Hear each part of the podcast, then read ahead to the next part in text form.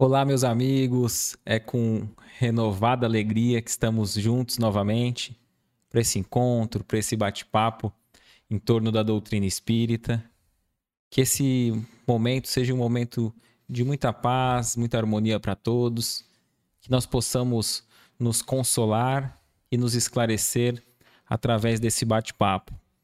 A gente agradece o incentivo, a participação de todos que está sempre aqui conosco a nossa querida Cissa, Luciana Miranda, é, o Salão RC com a Rose, o meu tio Luiz Antônio, minha tia Glória, que sempre nos incentiva. Pati Marques, Fati Marques, Parri Silva, Janete, tantos outros que a gente não vai é, lembrar o nome agora. A gente agradece muito a todos. Se você está aqui pela primeira vez, não esqueça de se inscrever no nosso canal, de deixar seu like, comentar. É muito importante a sua interação para que o YouTube compreenda que o conteúdo é um conteúdo relevante e de modo orgânico e natural leve até outras pessoas, para que mais pessoas possam conhecer a doutrina e se esclarecer. Não se esqueça, se inscreva no canal e compartilhe.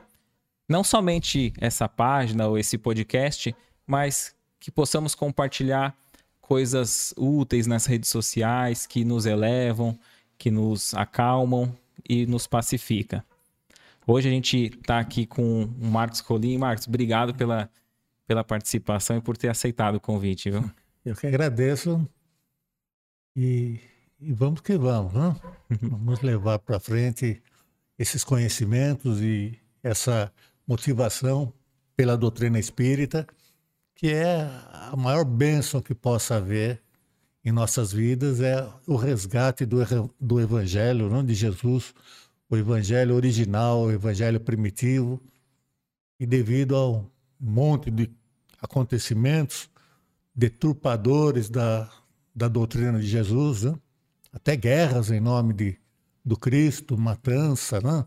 assassinatos em nome de Jesus, roubos, e de repente os espíritos vêm em, em é, é, mutirões e trazem de volta o ensinamento primitivo original, conforme Jesus ensinou na sua época.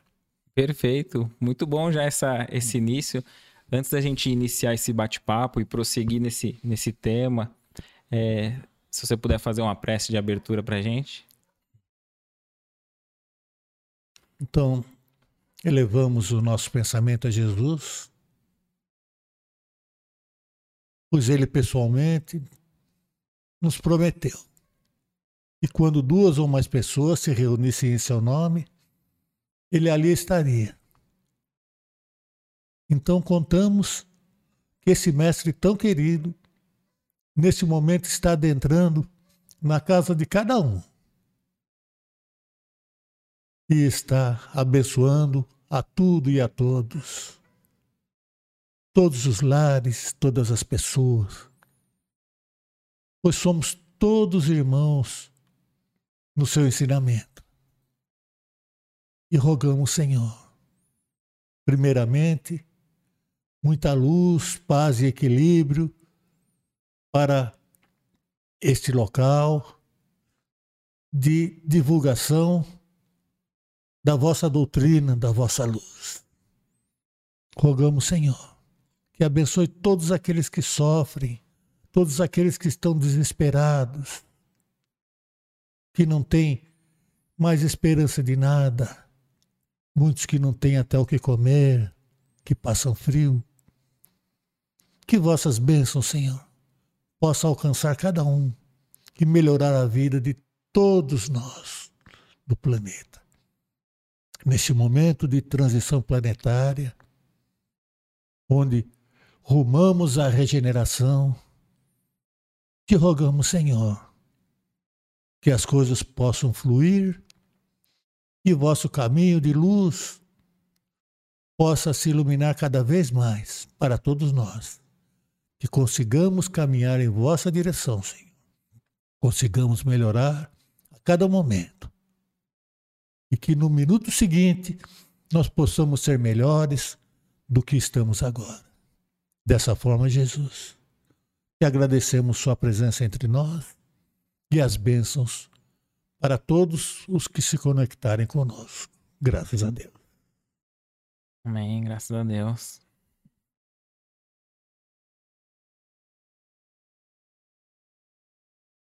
Marco, a gente sempre gosta de iniciar sabendo um pouco mais do, do início né, do, do convidado.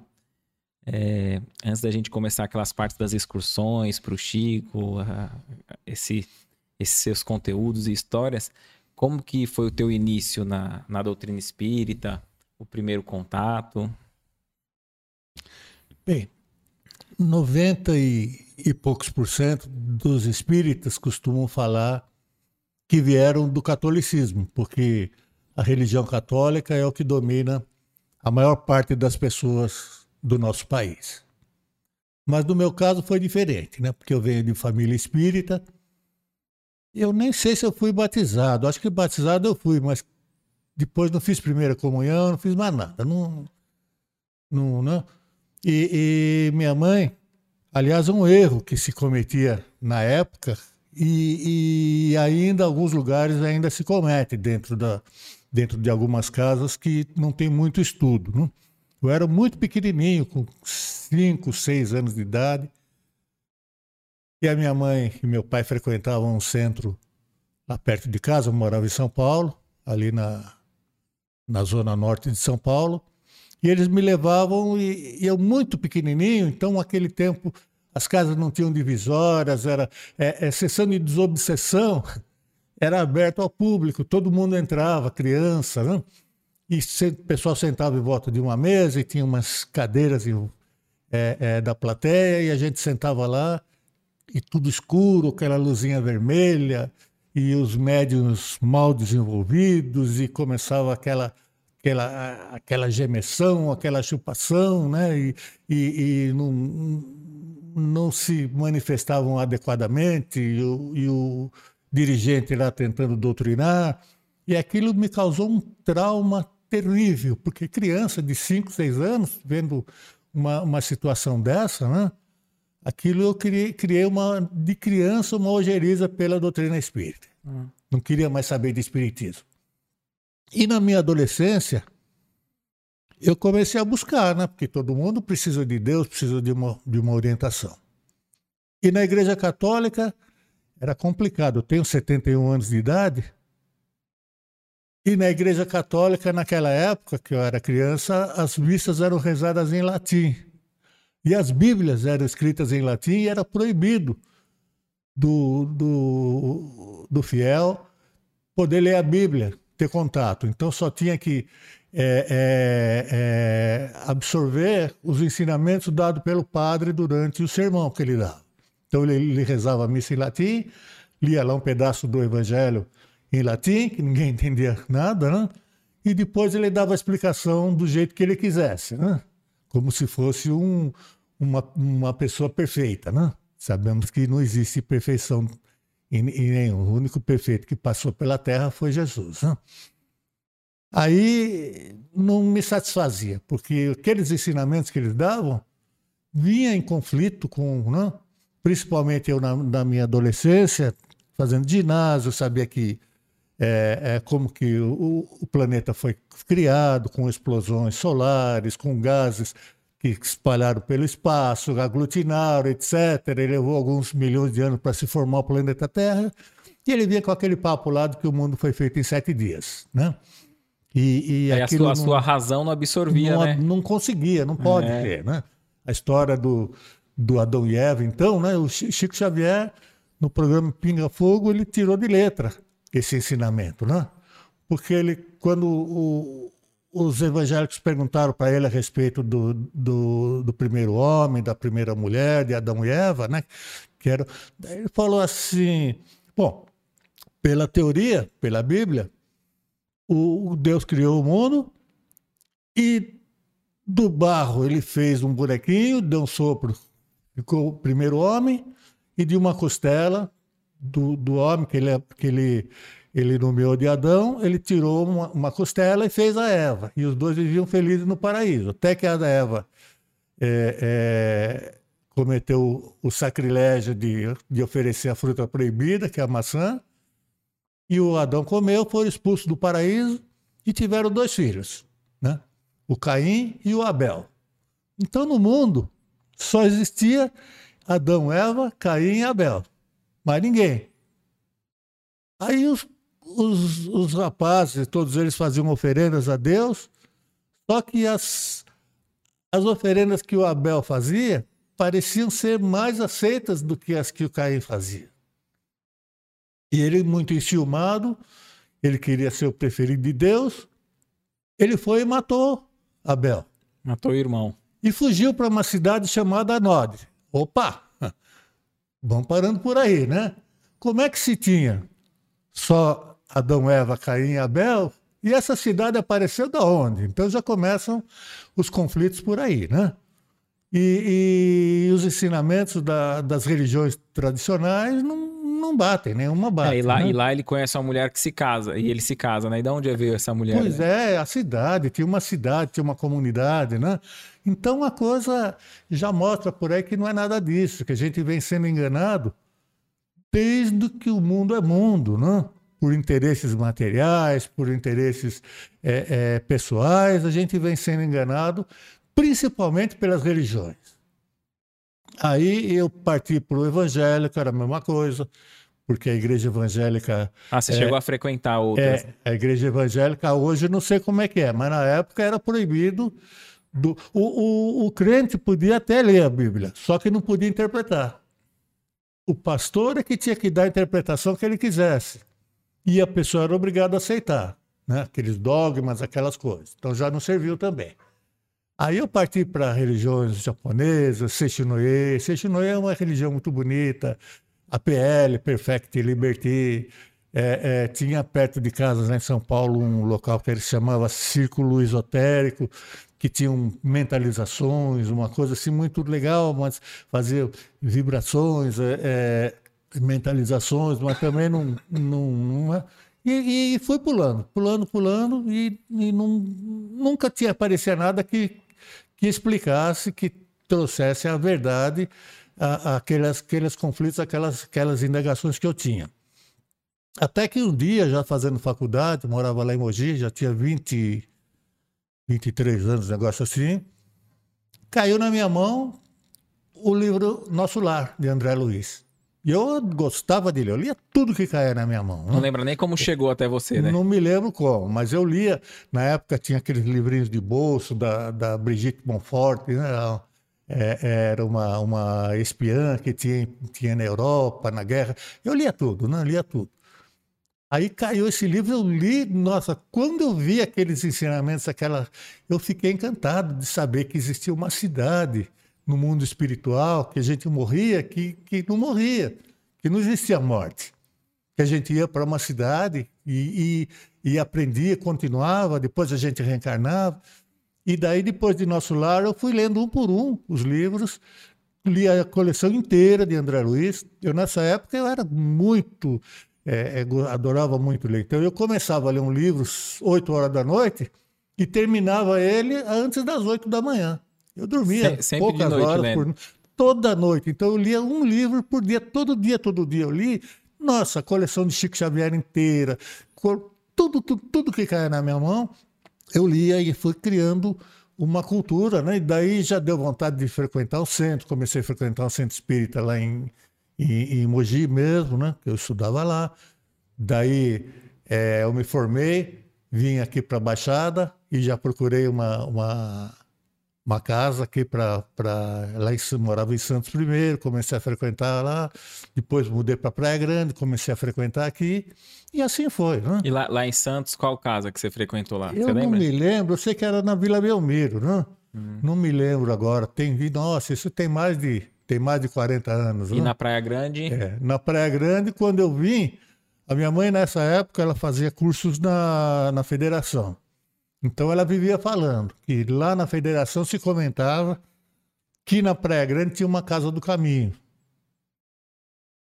Daí a gente é, é, ficou sem frequentar por um período e eu me mudei aqui para uma chacrinha aqui no bairro do Forte e começamos a arrumar o terreno, mexer com, e, e, e, e não frequentava nada. Aí me deu uma dor nas costas, de repente uma dor na coluna. E eu é, peguei a minha mãe, minha mulher, e falamos, vamos procurar essa casa do caminho? Aí eu peguei meu carro e descemos a Malé. E quando chegou ali nas proximidades do, do Figueiredo, mas sem saber nada, né? Peguei e falei assim: eu vou virar aqui e vou procurar se tem alguém na rua e vou perguntar. Daí, quando eu parei o carro, que eu fui procurar alguém para perguntar, tinha uma bruta de uma placa, né? De um Cristo com os braços abertos, falando assim: casa do amigo, é, é, braços abertos para todos os aflitos, né? Aí eu, eu fui, tava, tava, tava em trabalho lá, eu bati. Aí na época a Laura, que é do Geo hoje, né? Ela, ela trabalhava lá, ela não, não frequentava lá, mas ela trabalhava alguns dias lá. E ela me deu um passe, e à medida que ela foi dando passe, aquilo foi saindo. No, da, da... Ou melhor, eu, eu fui fazer um tratamento de coluna e passei por todos os tratamentos é, possíveis e imagináveis, fui no Hospital São Lucas e fazia fisioterapia, fazia radioterapia, quimioterapia, um monte de, de coisa, infravermelho, tudo que se pode imaginar. Fui tentar acupuntura, nada dava certo. Né? Aí eu, eu fui lá na casa do amigo e a Laura me deu um passe, e à medida que ela ia dando passe, parece que ia tirando assim por cima de mim aquela dor, aquela coisa, eu estava todo curvado, fui endireitando o corpo, fui dando aquele alívio, aquela coisa tão boa, né? Daí eu comecei a frequentar a casa do amigo, na época era a Dona Marina, o Edgar e o Braga. E, e lá tinha um trabalho, um trabalho de cura, de, de cura à distância, de médico. Eles têm, até, eles têm até hoje. Tem até hoje? Tem até hoje. Equipe Zeus, né? Aí eles começaram, era, uma, era um, um, tratamento à distância. Aí eles fizeram uma visita lá em casa, e eles foram lá e os espíritos, porque conforme o espírito visitava, era uma coisa assim meio parecido com. com é, é... Desdobramento? Não, é, é fugiu agora. Apometria? Ah, tá. Apometria, né? Era uma coisa assim meio parecido né, com a apometria. Que, que eles, eles é, acho que a dona Marina desdobrada ia acompanhava a equipe e conforme ela ia observando, ia escrevendo no papel e depois eles davam a receitinha no final. Né? Daí foram duas coisas fantásticas que eu aprendi ali. Né? Primeiro, que um dia que estava chovendo, como hoje, né? e eu ficava assim aflito, porque era tanta aflição, tanta dor, tanta dor. Né? Aí eu pensava assim, e se está chovendo, se eles não forem hoje? no centro. Uhum. Mas eles iam, né? Às vezes caindo numa tempestade, eles não faltavam, eles iam, né? Então, esse foi o primeiro ensinamento que eu nunca e, mais e, esqueci. E você sentia alívio nessas, é? nessas, nessas segundas-feiras de tratamento? Boa. E, e esse, esse, ensinamento me serve até hoje, porque eu saio do. Né? É, é, bom, só concluindo aqui, né? Daí ah. o que, que eles fizeram? Eles falaram e como eu tinha me mudado lá para esse local, que era uma área virgem praticamente, e a gente, quando vai construir alguma coisa, a gente começa a mexer, mexer em plantas, mexer. É, tinha uma mina d'água, começa a desviar curso. E eles falaram que os elementais do local se sentiram prejudicados com a minha com a presença humana lá e que tinham colocado um, um prego desse tamanho nas minhas costas. E que esse prego ia ficar lá, que eu ia ter sequela que nunca mais eu ia sarar ia ter sequela para o resto da vida, mas que fazia parte de uma programação de vida. Que eu ia melhorar, que ia ter alívio, mas que sarar completamente nunca mais ia sarar. E a partir daí eu comecei a frequentar a casa, comecei a colaborar, né? Foi melhorando. É, comecei a participar do, do depois do trabalho da equipe Zeus durante muitos anos. Eu, eu participei do trabalho lá na mesa junto com, com a equipe de sustentação da casa, né? E, e, e, fui fazendo parte da casa. Aí não sentia mais dor nas costas. Sentia, mas é, é não como era, era suportável, não tá. era como, a, com, porque no começo eu, eu, a dor era insuportável, que eu, eu parei de trabalhar, eu trabalhava como engenheiro na rede ferroviária federal nessa época, E é, é, eu fui curvando, curvando, parei de trabalhar, não tinha mais condição de ir. E, e nem na cama conseguia dormir mais. Então eu coloquei, tinha uma porta, né, para ser montada lá em casa, uma porta nova, colocava essa porta de madeira no chão, eu deitava de bruço e minha perna, eu não me lembro se é direita ou esquerda, mas ela encolheu um tanto assim. Dava quase, uns dois, quase dois palmos, ficou mais curta. Caramba. Eu andava torto, parecia um, um macaco, não? E daí é, é, nada, nada sarava, fazendo tratamento, fazendo. Aí na, na, equipe Zeus deu uma melhorada, mas não, não, não sarou. Aí um colega da um colega da, do serviço lá, chamou Wilson, ele falou: olha, tem um médico espírita na Praia Grande que chama Dr. Marcos.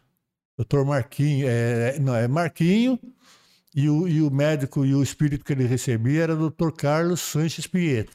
O pessoal mais antigo deve conhecer que tinha ali na, na Kennedy uma, é, é um, um, local de atendimento. E ele atendia, colocava. A gente entrava numa fila, colocava umas agulhas de acupuntura, era agulha de injeção, uma agulha desse tamanho, assim, né? Caramba. Aquela capinha assim, mas o, a agulha era aquela imensa, né? E a gente entrava na fila, ele pegava a agulha assim e pá, né? batia com, com, toda a força. Não sentia dor, nada. Punha um monte de agulha assim, né? No, nas costas. Daí a gente saía daquela fila, entrava na fila de novo e até chegar nele. Quando chegava nele, ele tirava todas e não sentia dor nenhuma. E, e fazia é, é, uma vez por semana durante sete semanas, se não me engano. E daí ia para cirurgia. E eu fiz o tratamento, fui para a cirurgia. Aí. Era uma cirurgia espiritual. Era uma cirurgia espiritual. Sem corte. A gente deitava na cama, na maca, né? Sem corte. É, a gente comprava, tinha que levar gás, tinha que levar algodão, tinha que levar álcool, éter. Daí ele falava: Olha, vou cortar. E, e só que a gente ficava de bruxo, de olho fechado, não via nada, né? Ele ali fazendo. Aí ele fazia a cirurgia com bisturi, a gente sentia tudo, tudo, tudo. Como uma cirurgia, cortar, mexer, abrir a pele, mexer dentro do corpo. É quando chegou em casa, eu muito curioso, fui ver, tirei um pouquinho do curativo, fui olhar, não tinha um, um, nada, uma cicatriz, não tinha um corte, não tinha nada. Era tudo espiritual, só que, que a gente sentia toda, todo o processo, né? Aí eu fiz a cirurgia, passou uns dias eu voltei lá, numa entrevista com ele, daí ele falou, como é que tá? Né? Eu falei, ó, oh, graças a Deus, curou 99%. Não, não, não, não, não, não, não, não. Tem que curar 100%. Pode voltar aqui, fazer o tratamento de novo da acupuntura e fazer nova cirurgia. Aí fiz de novo todo o processo. Aí, graças a Deus, eu sarei. Nunca mais. Quer dizer, é, é tem uma coluna fragilizada. Se eu pegar um peso de, de mau jeito, dá uma dor, mas é coisa simples, que com Voltaren, com um anti-inflamatório, é, passa a dor e, e, uma semana, sei lá, quatro, cinco dias, uma semana, se resolve. Aquele problema grave nunca mais aconteceu. Né? Mas eu fiquei trabalhando lá na casa do amigo. Né? Aí é, é, na época de, de 96, 95, começou o rumor que o governo ia privatizar a ferrovia e que ia mandar todo mundo embora. Aí eu comecei a buscar é, é, alternativas e eu tava, comecei a aprender a tocar teclado e achava que aquilo tinha que ser compartilhado. Né? Então, o, o, eu, eu, era um trabalhador ativo da, da casa do amigo nessa época e eu pensei, né? Porque o pessoal ficava batendo papo antes de começar o trabalho. Então parecia uma feira, né? Que é aquele barulho, aquele trabalho, aquele trabalho. É quando chegava na hora de começar o trabalho, tava aquela agitação, aquela vibração pesada Desarmonia, da, né? Da, das conversas heterogêneas que, que, que, existiam antes de começar o trabalho. Né?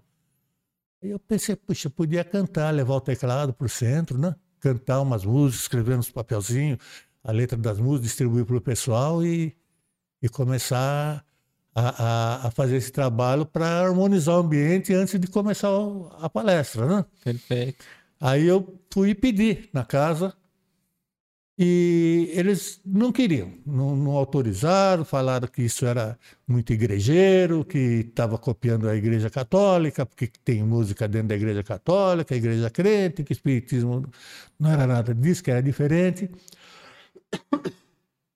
Aí falou, mas em todo caso, não somos nós que mandamos aqui. Quando tiver uma reunião de diretoria, você propõe, se for aceito, tá? aí tudo bem.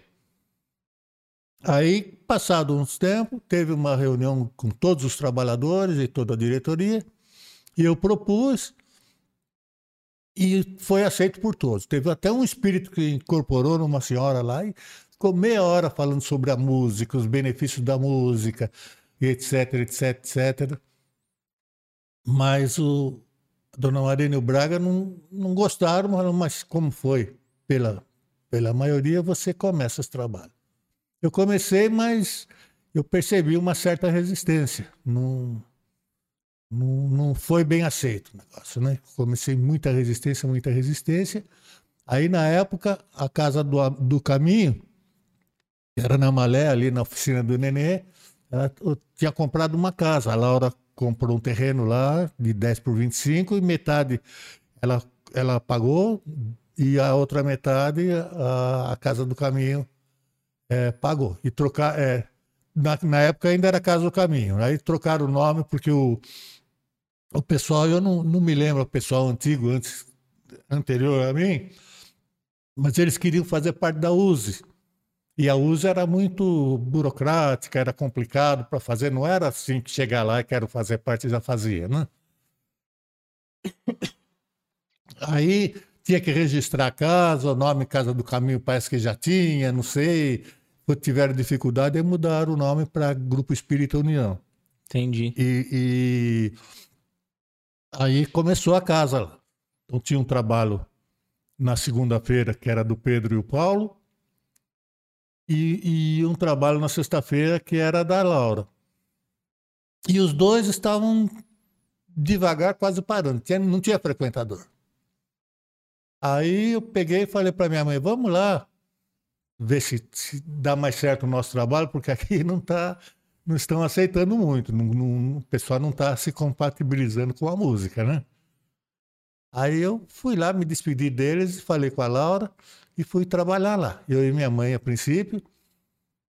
E esse trabalho de sexta-feira. Qual o nome da sua mãe? Aide. Aide. É. Ela desencarnou, tem uns cinco anos mais ou menos. Aí falei com a Laura, falou: tá bom, então venha trabalhar aqui com a gente. Então a Laura era presidente da casa, a Ira era vice-presidente, a Terezinha era, era, era tesoureira, e chegou eu e a minha mãe. Então, é, é, a casa, o trabalho de sexta-feira tinha cinco pessoas e, e frequentador nenhum. Aí eu levei o teclado e fiz, né? É, na época era música do Roberto Carlos, né? E daí o Edgar chegou para mim e falou: Olha, Marco, eu conheço um grupo. Ou melhor, antes disso, a, a doutora Cleusa, a dentista amiga da gente, ela falou assim: Olha, Marco, eu fui é, para o Guarujá fazer um, um trabalho lá. E eu parei numa banca de jornal e tinha umas fitas lá de música de música espírita, música mandada do, dos, dos espíritos, que vem lá do plano espiritual para cá. Interessante. E, e, eu comprei a fita e trouxe aqui para você. Mas quem que é? Ah, não sei. Só tem. Então na foto tinha na, na capa do, do, era fita fita cassete, né? Uma foto da Marisa Cajado com violão e não tinha nada mais. E o nome das músicas só. Aí na hora eu tinha um Jeepão Toyota aqueles que parecem um trator, não? aquele Toyota Bandeirantes, e estava com problema de, de partida.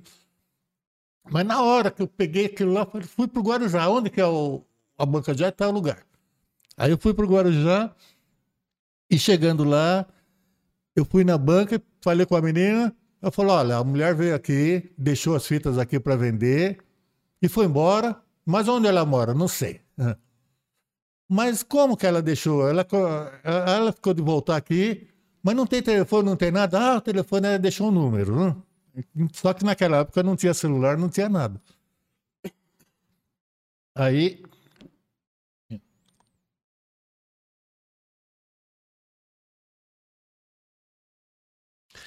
Aí eu fui procurar um local que tivesse uma descida, porque o, o Jeep estava com problema de partida, para empurrar aquele Jeep precisava de umas cinco pessoas, né? Era complicado se eu desligasse o motor. Deixar ele funcionando também era muito arriscado. Aí eu saí e falaram que lá do lado da Praia do Tombo tinha umas descidas lá. Eu fui, tinha um mercado, tinha uma, um orelhão. Eu parei na descida, desliguei o Jeep e fui no orelhão e liguei para ela. Daí eu falei: ah, meu nome é Marco, eu, eu sou espírita, trabalho numa casa espírita na Praia Grande, eu toco teclado e queria umas músicas, né? Você que é a médium, você recebe, né? Aí comecei a conversar com ela, falou: olha, eu eu não entendo de música, eu não leio, não leio partitura, não sei nada. A música vem na minha cabeça, eu tenho um gravadorzinho, eu gravo, a música vem dentro do avião, vem dentro do trem, dentro do ônibus, na rua, no mercado, na feira, na minha casa. Não tem horário. E a música chega, eu gravo, né, rapidamente no gravadorzinho, e depois eu vou trabalhar na música, vou pego o violão, eu toco violão e vou cantando e, e gravando a música, né? E, e assim que, né? Mas não entendo nada de música. O que, que você queria? Eu falei, eu queria a partitura, né? De onde que você é? Eu sou da Praia Grande. Mas você está na Praia Grande? Não, eu estou no Guarujá. Ah, você está no Guarujá onde, né? Eu estou numa rota assim, tal, tal, tal, na frente do mercado, no orelhão. Ela começou a dar risada, falou assim, você está na porta da minha casa. Meu Deus, hein? Vai da porta mesmo, né? Aí ela saiu no portão e deu um tchau para mim, ela morava no Sobradinho lá. Aí eu fui lá falar com ela. Daí ela falou, mas o que, que você quer? Né? Eu falei, eu quero a parte. Ah, não, não entendo nada de partitura. Né? Eu estou até começando a treinar no teclado, mas. É... Falei, ah, você está no teclado? É, às vezes eu, eu canto no teclado e coloco a mão lá e, e vou fazendo as posições que vem na cabeça, intuitivamente. Eu falei, olha, se você fizer a posição, eu leio essa posição e a gente pode escrever a, a, o cifrado em cima da letra da música. Falei, Nossa, né, que beleza, né? Quando que você pode me ajudar a fazer isso? Falei, é hoje mesmo, se você quiser, né? Ela começou a dar risada, né? E até caiu uma lágrima do olho dela, né? Aí ela falou assim, olha, tinha um rapaz do interior, que é um músico profissional, uma pessoa assim de, de uma capacidade extrema. E ele me ajudava, só que ele vivia da música.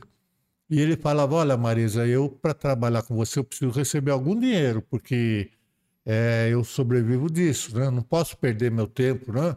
É, é gostoso, é, é muito bom trabalhar com você, eu gosto muito de você, mas, mas eu tenho que sobreviver. Tenho... Daí eu falo: Olha, do espiritismo, a mediunidade não pode é, ganhar dinheiro, não pode render dinheiro porque é do dar de graça o que recebeste de graça. Então, como chega de graça para a gente, as músicas não são minhas, não são nossas, a coisa vem do mundo espiritual que eles vêm e trazem para mim. E eu tenho a obrigação de divulgar isso, mas eu não posso vender. Tem que ser de graça. Aí ele pegou e falou: então, desculpa, mas eu não vou poder trabalhar mais. Ela falou: eu chorei muito naquele né, dia, né? Aí os espíritos chegaram e sopraram no meu ouvido: não se preocupa, não, que nós vamos arrumar alguém para te ajudar e vamos levar na tua casa. e faz uma semana. E agora é. você veio me procurar. Aí nós começamos a fazer um trabalho, nós trabalhamos acho que uns quatro anos juntos, não? De nossa, fizemos muita música. Depois eu comprei um teclado mais sofisticado, me aperfeiçoei mais. Aí fazia os arranjos. E tenho um teclado, ainda tem até hoje. Tem um estúdio de gravação. Nós gravamos vários discos, né? Eu com ela, com o S. Book. Aí começamos a fazer o trabalho com a Marisa Cajado do Guarujá. Aí o Edgar chegou para mim e falou: olha, tem um grupo em São Paulo que faz música também, que recebe música e faz. E, e, e, agora vai ser a inauguração do CD deles, o Parafuso, lá, em, lá no ABC, São Caetano. Se você quiser ir no domingo, nós vamos junto. Né? Aí combinamos de ir. E foi a mesma coisa. O, o dirigente do grupo é Roberto Ferreira, e fui conversar com ele. Ele falou: oh, Eu não sei de música, não, não leio partitura. Eu pego o violão e a música vem na minha cabeça, eu pego o violão e saio cantando. E, a, e a, os acordes, tudo vem na minha cabeça para mim fazer, né? Eu falei, mas nem cifrado? Eu falei, não, eu tenho cifrado, as músicas cifradas. Aí você pode mandar para mim? Posso. Aí mandou um envelope com um monte de música, umas 200 músicas, né? E, e aquilo me entusiasmou tanto e fiquei encantado com aquele coral na época. O coral dele tinha acho que 80 e poucas pessoas, né? Era uma. É, é, o Chico estava vivo naquela época, então o Espiritismo tinha uma força fantástica, né? era, era, era muito bem aceito a doutrina espírita, muita gente, né? Os espíritas eram mais fiéis naquela época, né? na época que Chico estava vivo. Acho que ele segurava é, é, as coisas, os espíritos que o acompanhavam deviam é, é proteger mais a doutrina.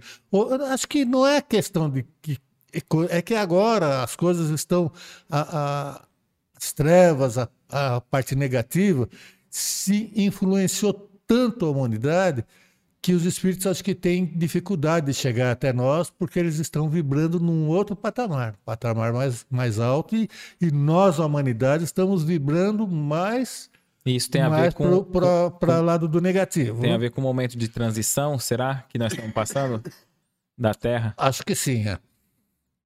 Aí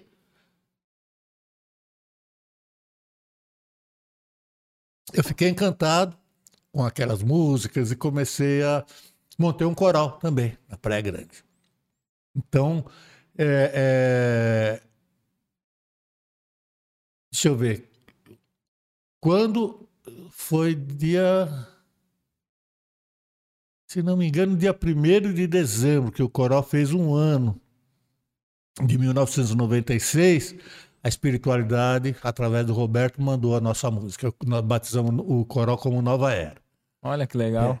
Mas a, o coral chegou a ter 33, 35 pessoas, mais ou menos, né?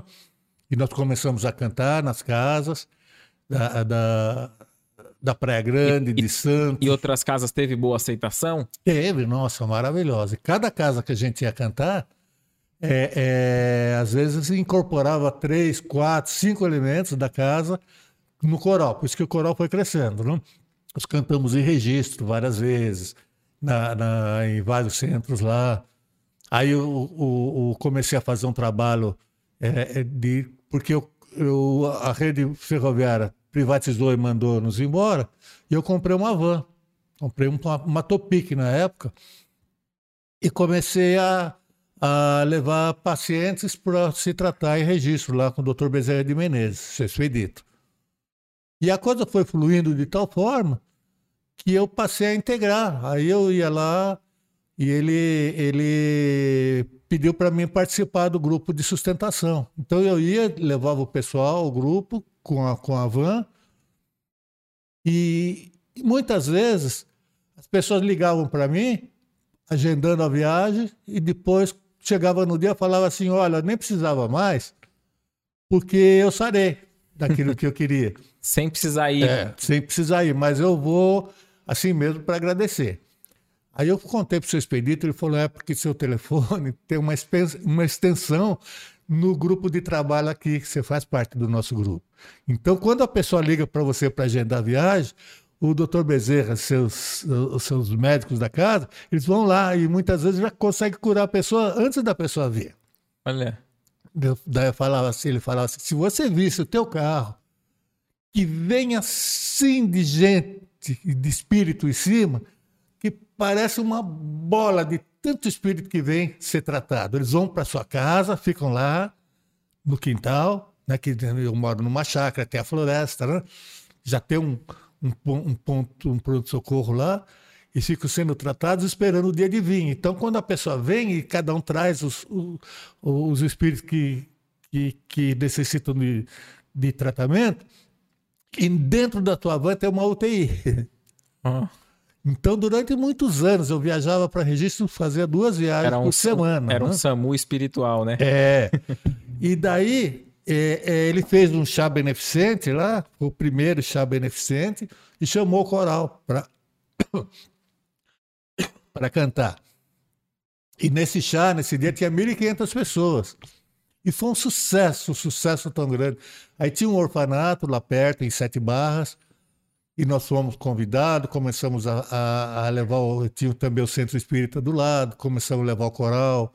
Aí eu, eu trabalhava, levava duas vezes por semana o pessoal para tratamento e registro. Né? Aí nós fomos lá para. Ele tinha um orfanato lá, seu Joãozinho, e tinha lá umas, umas 50 crianças, mais ou menos. Né? Aí, como eu levava o pessoal para tratamento, eu peguei tive a ideia, falei assim, olha gente, né, tem um orfanato assim, assim, assado. O que, que vocês acham de no Natal a gente fazer um, um, um, cada um adotar uma criança e comprar presente, mas tem, tem que ser presente bom, pode ser porcaria aí, que dá um, um, carrinho quebrado aí, né? Sem três rodas só, tem que ser presente bom. Se você não tem, não tem condição de dar um presente bom, junta com a família, junta com amigos, junta aí cinco, seis pessoas, duas famílias, três famílias, e dá um presente bom. Aí começamos a fazer. E, nossa, na época, Alckmin era muito caro, relógios, relógios caros, né? É, joias e, e, e, roupas boas, roupa de marca, não era não é comprar roupa de, de, de, feira aí, né? roupa de marca, tênis de marca, né? e começamos a fazer, nós fizemos vários anos o Natal, o Natal das crianças lá em, em, em Sete Barras, né? do orfanato lá, e depois teve um problema com a justiça, porque os evangélicos tinham muito é, é, briga com o espiritismo lá e os, eles é, é, deram parte na justiça e, e, o conselho conselho tutelar, tutelar né? foi lá e, e acabaram é, fechando o orfanato e levaram as crianças para cada um para um lugar e, né? e, e, foi daí que iniciou a, as excursões para o foi depois disso que iniciou a ideia de, de ir para o Chico Xavier? Como que, como que é, foi? O, o Edgar, ele tinha um contato muito grande com o, o, João Elias, do Guarujá, que faz a pomada lá, da qual nós fazemos parte também hoje, né? Pomada do vovô a pomada Pedro. do vovô Pedro. E o João Elias, para arrecadar fundos para a pomada, ele fazia excursões lá pro, pro, pro Chico Xavier e, e fazia uma excursão bem completa, né? Da toda aquela região. Aí eu fui com o Edgar lá no, no, no Guarujá, visitar o, o, João Elias, eram muito amigos os dois, e ele explicando como é que funcionava tudo. Aí eu pedi para ele, falei, olha, eu tenho uma van, eu gostaria de ir, mas eu, eu queria ir com a minha van e, e promover as minhas excursões. Ele falou, então tá bom, Marco, faz assim, ó, nós vamos fazer uma excursão tal dia, e você pega a sua van, arruma seus passageiros, e acompanha o ônibus. E todo lugar que a gente for, você, você vai também. E a excursão dele era uma maravilha. A gente ia na quarta-feira. Na quarta-feira ia a Uberaba, ficava no hotel na época, era o grande hotel, era o melhor hotel que tinha, com ar-condicionado, era coisa, tudo, em 96, de 1996. Aí eu comecei a, a, Aí chegava lá em Uberaba, a gente ficava, ficava no grande hotel, na quarta-feira. Aí eu jantava no, no, melhor restaurante que tinha, era o boi. Era, aqui tinha o boi bom. É, é, lá, tinha, o, lá, se não me engano, era boi bom. Mas era um restaurante, uma churrascaria fantástica, era muito legal. Então ia jantar na churrascaria. Aí no, na, na quinta-feira começava, né? Então a gente ia para Araxá, para Araxá, tinha o Tadeu.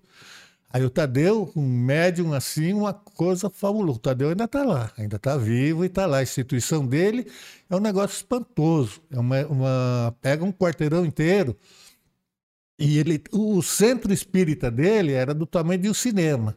Cabia umas mil pessoas. E tinha, era inclinado, não, chão de terra, tinha cadeira daqueles cinemas antigos.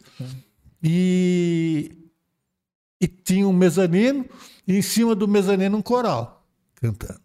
Coral Terezinha Flores. que era fazer parte do trabalho dele. Aí o coral cantava algumas músicas, aí ele começava a fazer a palestra, e quando ele terminava a palestra, o coral descia e dava passe nas pessoas na cadeira. Então, aqui na Praia Grande, na Baixada Santista em geral, não tinha isso. Todo centro espírita que montava tinha que ter uma sala de passe. Era, era difícil, porque era complicado. Tinha que ter uma, uma dependência para dar passe. E eu observando isso daí, aí no, no, no outro dia a gente ia, ia visitar, tinha muitos passeios, ia no, no, no o grande hotel de Araxá, que era uma coisa assim internacional, um dos hotéis é uma das sete maravilhas do mundo em termos de hotéis, né? Ainda tem lá, tem as termas, né? Então a gente ia fazer a visita, ia nas termas, tomava banho, massagem, daí é, é, ia na casa da Dona Beija, o museu da Dona Beija, fazia a visita. Daí, no outro dia, a gente ia na casa de Eurípides Barçanufo, em Sacramento. Aí chegava lá a mesma coisa, assistia o trabalho, né? Tinha um, um pé de jasmim que eles foram replantando então, que na época o Eurípides Barçanufo, ele, ele, ele quis ser médico, até se matriculou na Faculdade de Medicina, no Rio de Janeiro. Mas por problemas familiares, ele teve que voltar para Araxá e não pôde dar continuidade. E ele, é, ele era um menino prodígio. Ele foi estudar lá na. na, na eu, eu não me lembro agora o nome da instituição, Pestalozzi, não, Pestalozzi era do Kardec, né? É, né? Pestalozzi era do Kardec. É, eu, eu não lembro da instituição, mas o, os dirigentes da escola que o Eurípides estudava chamaram os pais dele numa determinada ocasião, muito antes de, de ter uma formatura, e falaram assim: olha, tudo que a gente podia ensinar para o seu filho, nós ensinamos e ele sabe muito mais que nós, que os professores. Ele é um, um gênio, uma sumidade. Então, é, é, e ainda sabe latim, sabe francês fluentemente, tudo autodidata, né? Sabe astronomia, sabe um nosso um monte de coisas, né? E ele era médium do Dr. Bezerra de Menezes. Né? Aí é, é, eles contam né, que, que Eurípides estava andando na rua e tinha um homem gritando gritando de dor no braço, eu gritava, gritava, gritava. Né? Daí ele foi lá e falou assim: O que, que aconteceu, meu filho? Não? Daí ele falou assim: Olha, meu braço está gangrenado. Eu fui lá e o médico não quer cortar, mas eu não aguento de dor, eu vou morrer, eu não aguento de dor. Aí o Eurípides pegou ele pelo braço, falou, foi lá no açougue, falou pro açougueiro, empresta a machadinha aí.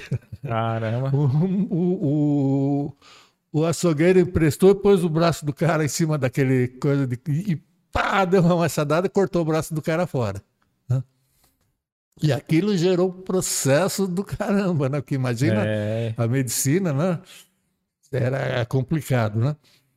Aí ele ficou muito triste que começou a ser perseguido, ele ia preso e chegava é, é, intimações do oficial de justiça, né? Aí disse que ele estava muito triste, muito triste lá na chácara, que tinha o pé de jasmim, estava embaixo do pé de jasmim, Diz que Jesus apareceu para ele. Começou aquela luz, aquela coisa, né? E Jesus apareceu pessoalmente para ele. Diz que abraçou ele e falou: Meu filho, você fez um bem, você, você é do bem. Não vai acontecer nada com você, não se preocupe. E, e foi embora. Então, para a gente ter uma ideia da evolução desse espírito, né? quem leu o livro Nosso Lar, então André Luiz, quando começou a, a se entrosar com, com as informações que tinha lá. Então queria saber da onde que começou aquela, aquela cidade, como é que foi, né? Daí tinham os ministérios, a governadoria, tinha os, os ministros. Daí ele falou assim: Jesus já veio aqui? Aí o Lísias falou, deu uma risadinha e falou: Não, ih, Jesus está muito alto, nós estamos muito inferiores para para ter esse privilégio de enxergar Jesus, né? Na cidade inteira de nosso lar, só tem uma pessoa que conseguiu ver Jesus, que é a ministra veneranda. Mas ela nunca comentou, foi uma coisa tão sublime que ela não consegue falar a respeito. É muito. E Jesus apareceu para Eurípides Barçanufo e conversar com ele, abraçar ele na terra. É uma coisa fabulosa, né? Então, eles preservaram esse pé de jasmim. O quartinho que ele fazia o evangelho está lá do mesmo jeito que era, né? ele pessoalmente, o centro espírita. Aí nós começamos aí também. Aí Então, a quem, gente- aí quem visita tem contato com a árvore ali, com tudo, o pé. tudo. O pé de jasmim eles foram replantando, tá do jeitinho que era quando ele estava encarnado, o Eurípides. E tinha a Egorina, que é sobrinha dele, a dona Nizinha. Daí a gente ia na fazenda, né? Fazenda Santa Maria, onde, onde começou todo o, o- espiritismo daquela época. a gente visitava a fazenda, visitava o quarto lá da, da astronomia. Isso é, é, é- é história para uma palestra, porque é- tem muita coisa interessante. Daí a gente visitava lá. Aí na sexta-feira a gente ia assistir à noite uma palestra do Bacelli na, no, no Bittencourt Sampaio. E, e à tarde a gente ia no Hospital do Fogo Selvagem, que tinha avó Aparecida. Então ela sentava com a gente na sala, todo mundo reunido ali, e ela é o cafezinho da avó. Ela contava histórias, cada história que ela contava que era uma coisa, né? Ayrton Senna, Ayrton Senna, ele praticamente que sustentava aquele, aquela instituição lá. A gente pergunta, e a criança Esperança já deu dinheiro para a senhora aqui? Sim, ela fala assim, sim, criança Esperança, sim. Ela dava risada, era muito, né? E ela contava as histórias, então ela falava assim que, que, que ela tem um orfanato lá também e tinha o Hospital de Fogo Selvagem. Né? Aí disse que no começo foi muito difícil, porque ela era enfermeira, trabalhava no hospital da cidade e tinha a ala do fogo selvagem.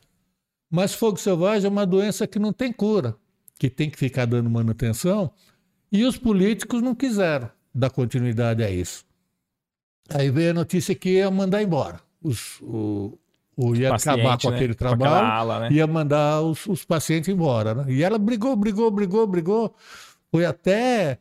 é, é, é, se envolveu com a justiça, teve problema lá, quase foi presa por causa disso, né? Por causa de críticas que ela fazia.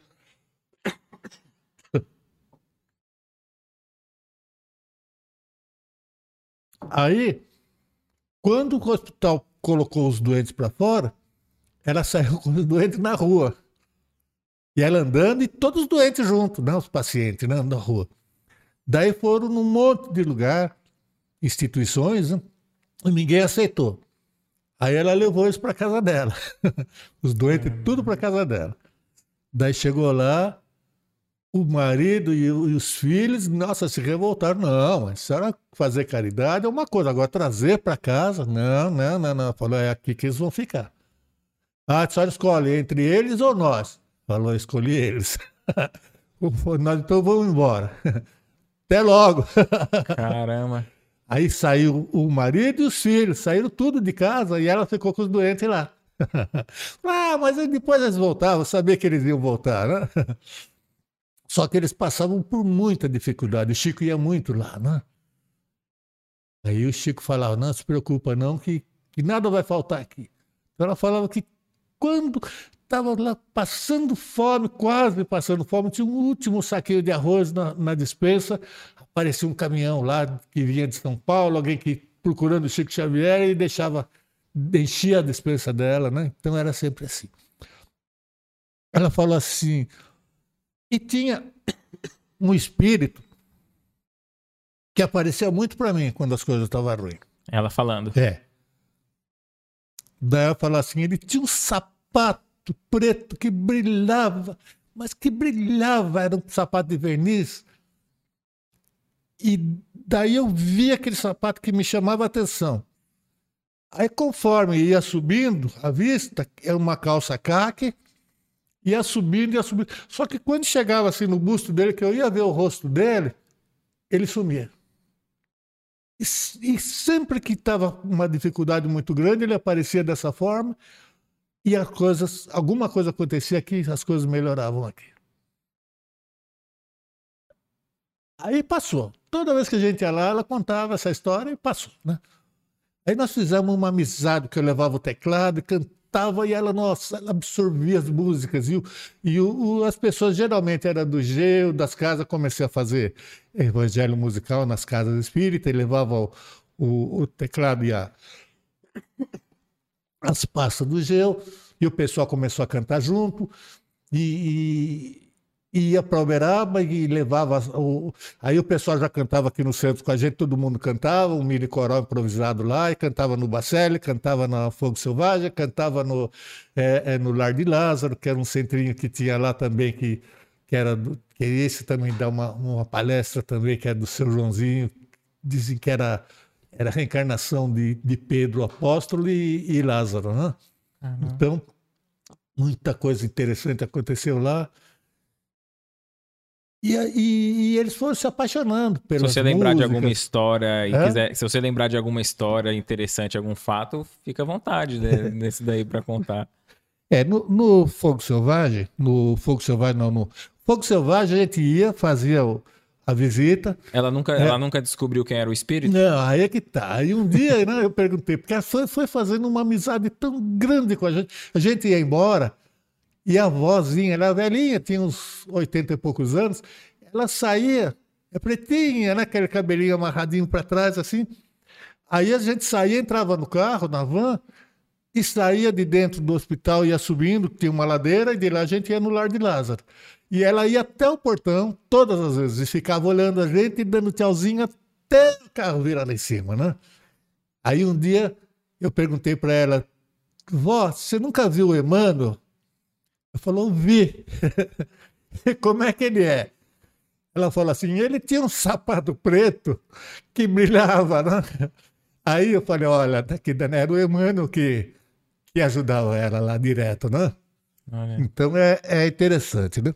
O, o Lar de Lázaro era um centrinho bem é, pobrezinho, uma casinha lá no alto, do, no, não sei agora o nome do bairro lá, mas está lá até hoje uma casinha branca, de janelinha e porta azul, e, e uma, uma mangueira no, no quintal, na frente da casa.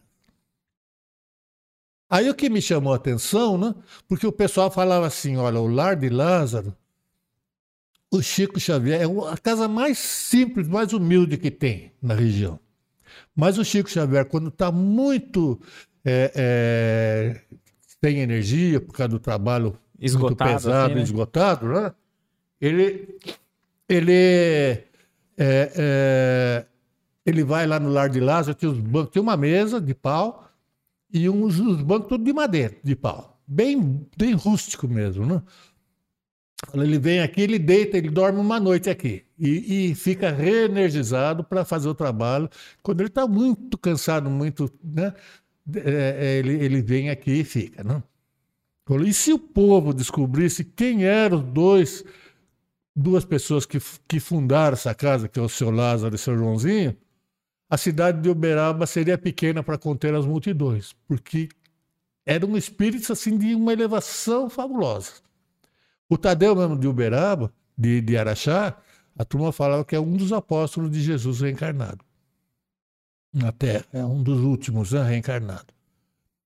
Aí, lá no Lar de Lázaro, aí tinha aquele jornal da. da é, é, Nobre, Marlene Nobre.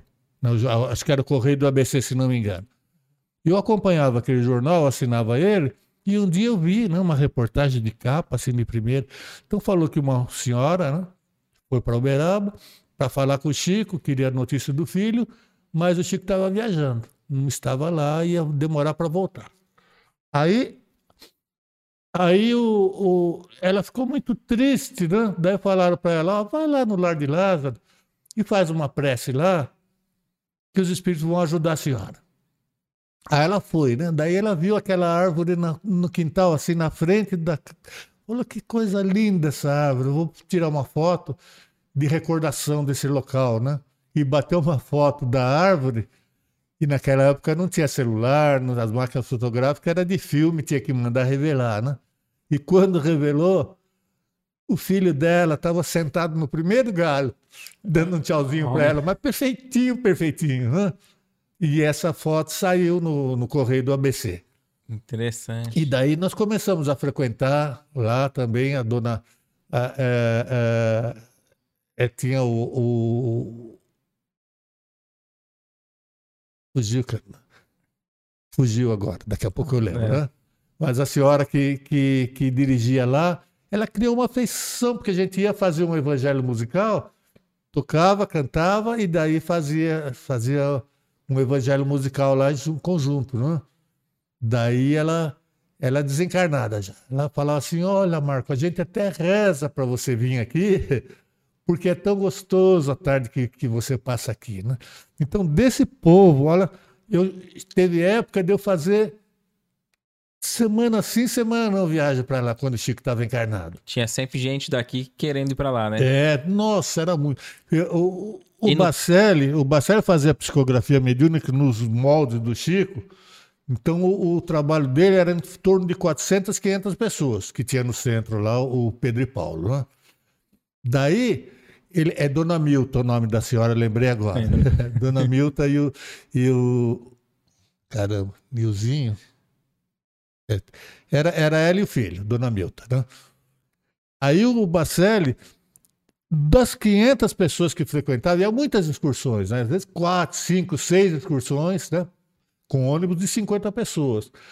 Então ele, ele recebia em torno de sete psicografias por trabalho. E a gente ia no sábado e ia no domingo de novo, né? Aí, só que eu, sem querer, eu, eu, eu levava o pessoal para assistir a palestra dele no Bittencourt Sampaio na sexta-feira. E apresentava o grupo para ele. Meu grupo era de 14, 15 pessoas que cabia na van, né? Uhum. E olha, durante 96, 97, 98, 99, 2000, 2001, 2002, era, era assim, praticamente duas, duas. Enquanto o Chico estava vivo, era duas excursões por mês. Né? Semana sim, semana não, a gente ia. E de todas as viagens que eu fiz, com o meu grupinho pequeno, pelo menos uma pessoa recebia psicografia mediúnica Através do, do Bacelli. do Bacelli. Teve uma viagem que, que, duas pessoas receberam, teve uma viagem que três pessoas receberam psicografia. Então o pessoal ia de ônibus, vinha do Rio Grande do Sul, vinha de Santa Catarina, vinha da, de Fortaleza para buscar psicografia. né? Dessas, dessas mensagens, tem alguma que te, que te marcou? Teve várias, né? Teve várias. Então, te- te- tem uma senhora lá da. Ela morava no Samambaia na época.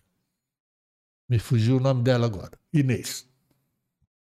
Então, o filho dela, ele, ele foi assassinado aqui na Praia Grande. E ela ficou num desespero, né? Ficou num desespero toda vez que o, o Bacelli vinha, ela ia atrás e, e- e nunca conseguia a mensagem do filho. Aí, o dia que ela foi comigo, na primeira vez que ela foi comigo, ela foi, pediu né, a, a psicografia, e na hora que, que o Marcelo começou a ler as cartas, a primeira que veio foi dela. né? Querida mamãe Inês. E os filhos dela eram, nossa, os nomes todos exóticos, era... Eu não lembro, Gle- Gleidson. Eram nomes diferentes, Difícil, né? exóticos. Não era nome comum, né? Tá. que a gente está acostumado. Né? Eram nomes difíceis. Né?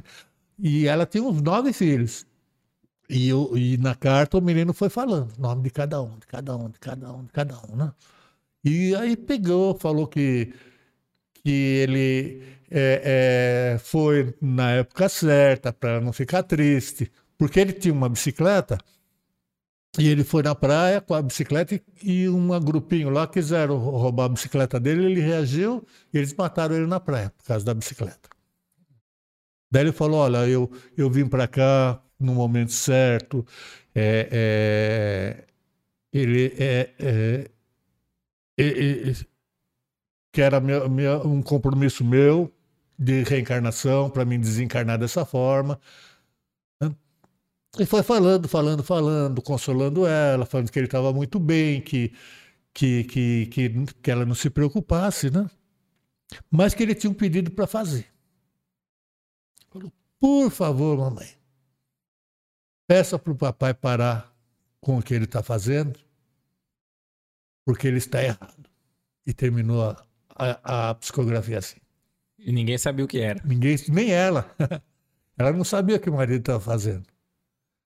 Aí todo mundo curioso, por que que foi? Inês? Não sei. não sei, né? Aí quando chegou aqui na Praia Grande, ela, no dia seguinte ela pegou e me ligou. Falou, Marco, eu fui falar com meu marido e ele falou que ele desconfiou de um vizinho. Que o crime foi cometido por causa da bicicleta, né? Ele desconfiou de um vizinho e colocou um detetive particular para investigar e ir atrás. E o cara disse que era um crica, né? E ficava é, é, atrás do rapaz, né? Que, e, e, e não era ele, não tinha nada a ver. E o menino pegou e falou. Esse foi um caso. Né? Teve um outro caso, uma senhora que morava até na rua da minha casa ali, Dona Nega. Ela chegou para mim, e ela não era, não era espírita, né? Falou assim: Olha, Marco, eu tenho uma amiga mas é uma amigona, uma pessoa assim, que eu tenho uma, uma, uma afeição muito grande por ela. E ela perdeu o filho, o filho dessa senhora, ele era gerente do Banespa. E um rapaz, assim, ele não casou, ele, né, por motivo sei lá, e diz que ele, quando chegava em casa do serviço, ele, ele era apegado à mãe, né? Já homem, né? Chegava em casa, a mãe sentava no sofá, ele deitava no sofá, punha a cabeça no colo, no colo da mãe, ficava contando as coisas do dia a dia, e aquele apego com a mãe. E aí ele foi fazer uma viagem a trabalho para o sul, e deu um negócio nele lá e morreu. Assim, do nada. Né? Aí diz que essa senhora perdeu o gosto pela vida.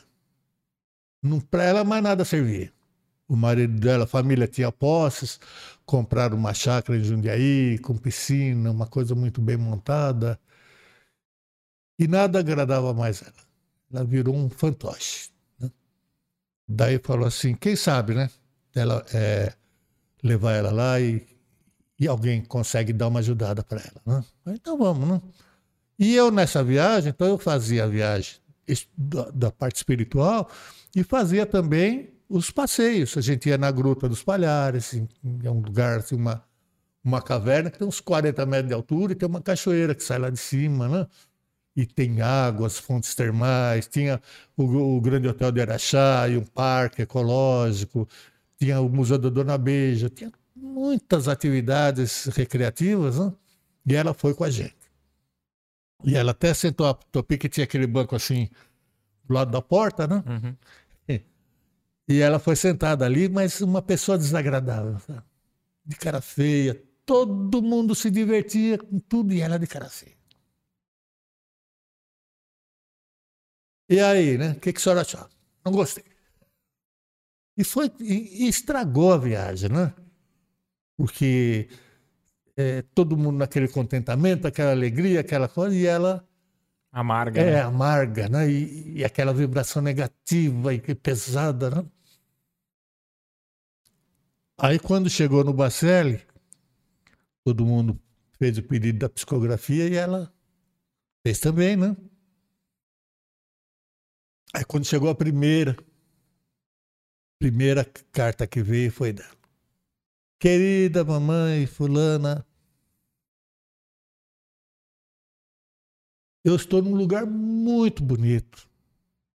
Uma colônia, uma cidade espiritual, que é a coisa mais linda. Eu deveria estar muito feliz de estar aqui, mas eu não estou.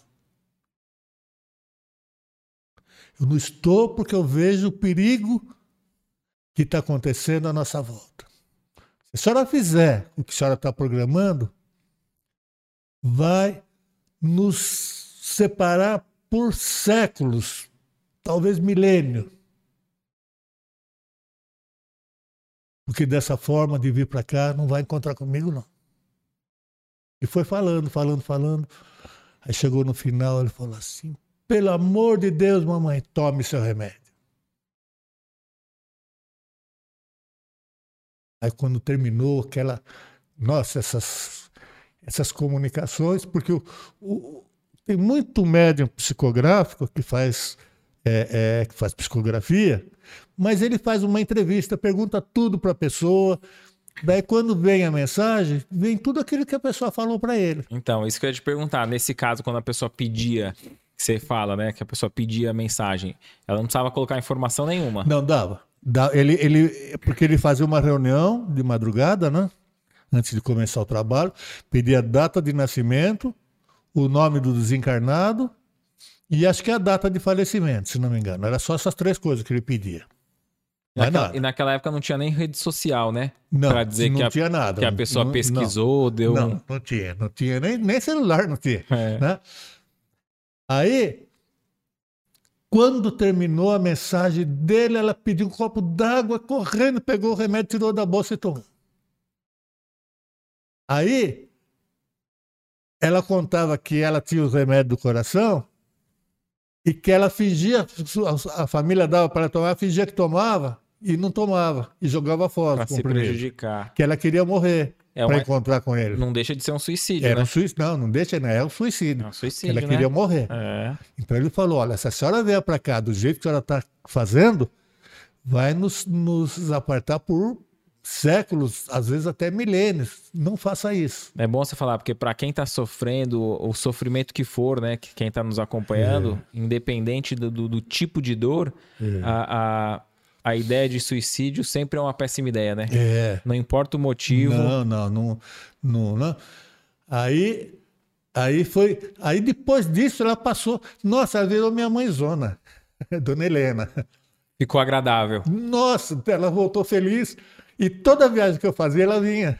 Ela passou a vir toda, toda vez que eu vim. Se eu viesse duas vezes por mês, se eu viesse dez vezes por mês, ela vinha junto. Né? Não, ficou, ficou minha amiga. E, nossa, ficou muito amiga. Nós, ela morava em Jundiaí. Nós fomos, levei o coral lá na casa dela, nos recebeu na chácara.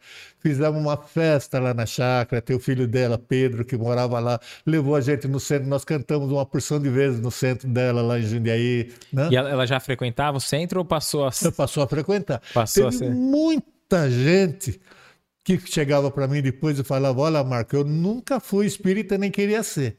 Mas a partir de agora eu, ó, pode levantar a mão para o céu e falar, eu virei espírita por causa do Marco.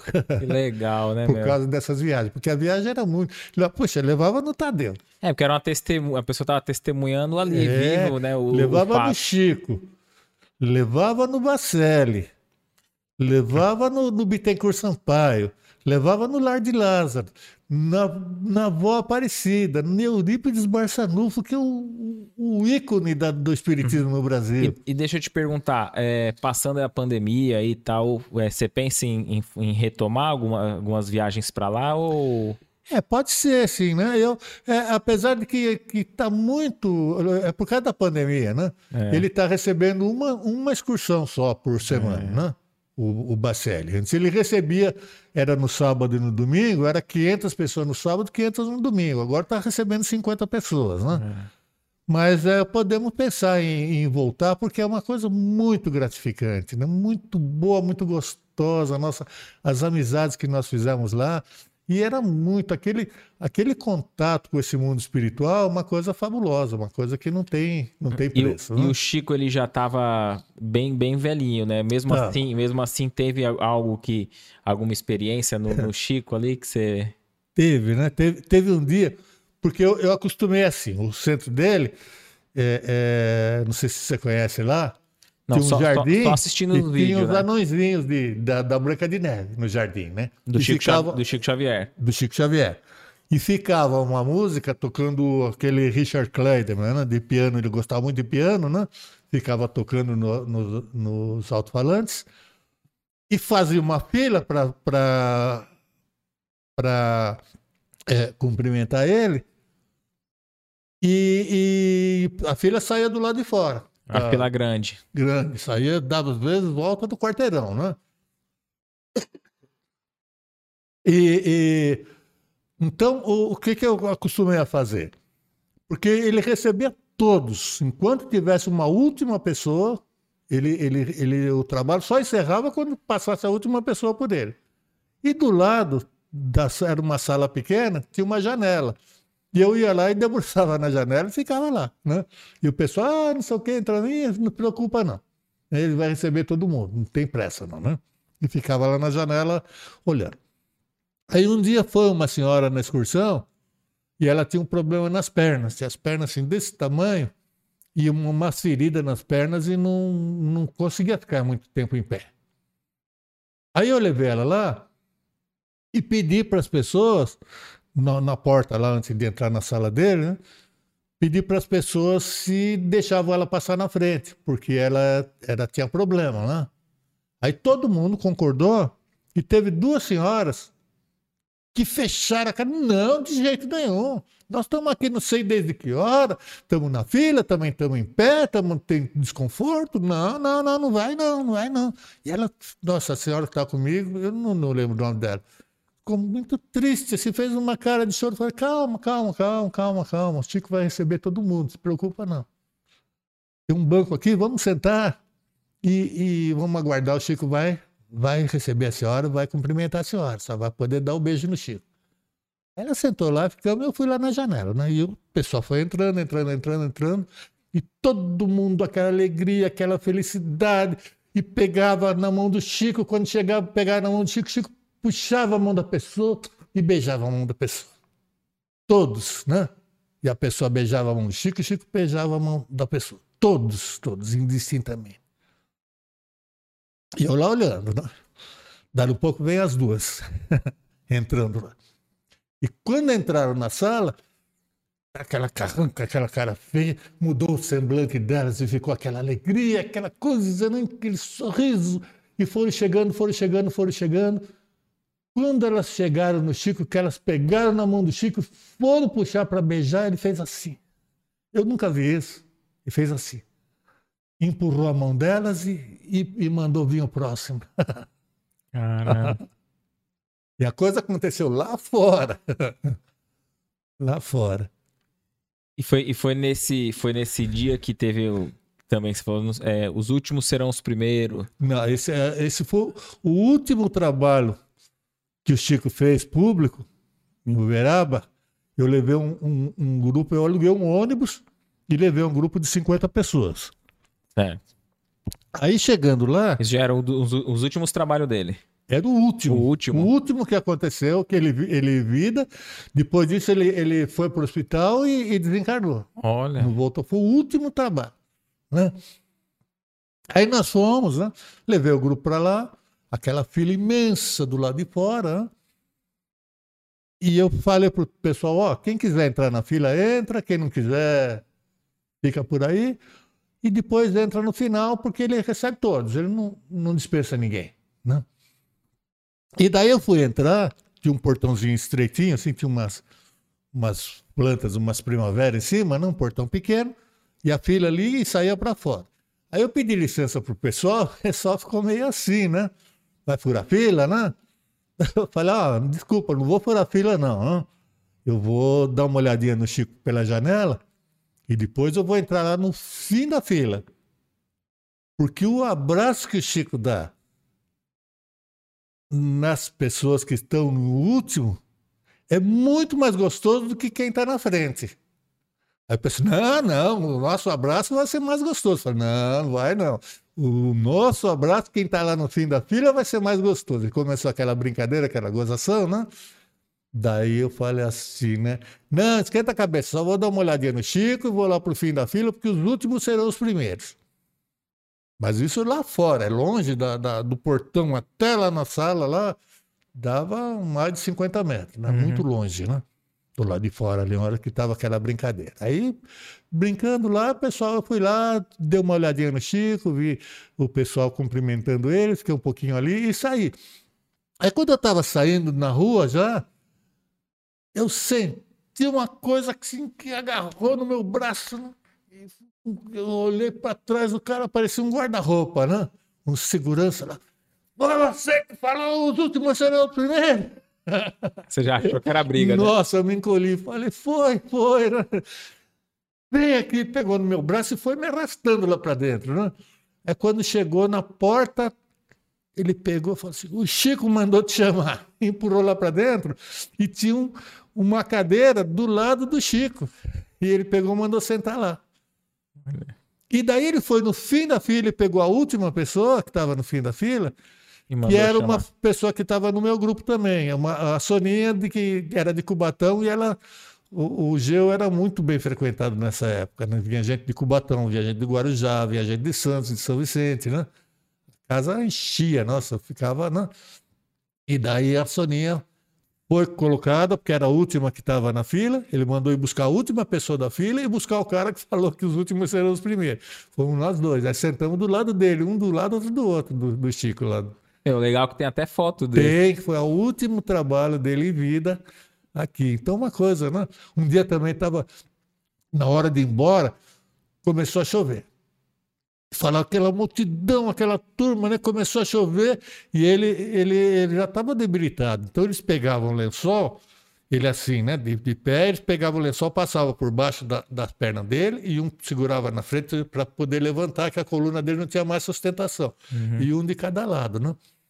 E começou a chover, o pessoal saindo com o Chico e eu, quando vi aquilo, corri no carro lá fora, peguei um guarda-chuva, voltei correndo e, e cobri o Chico, né? e levei aquela multidão, aquele empurra-empurra, ninguém via nada, né? Aí quando ele chegou no carro, que ele entrou no carro, sentou, que eu fui virar assim, ele pegou no meu braço firme assim, pegou e puxou minha mão e beijou minha mão.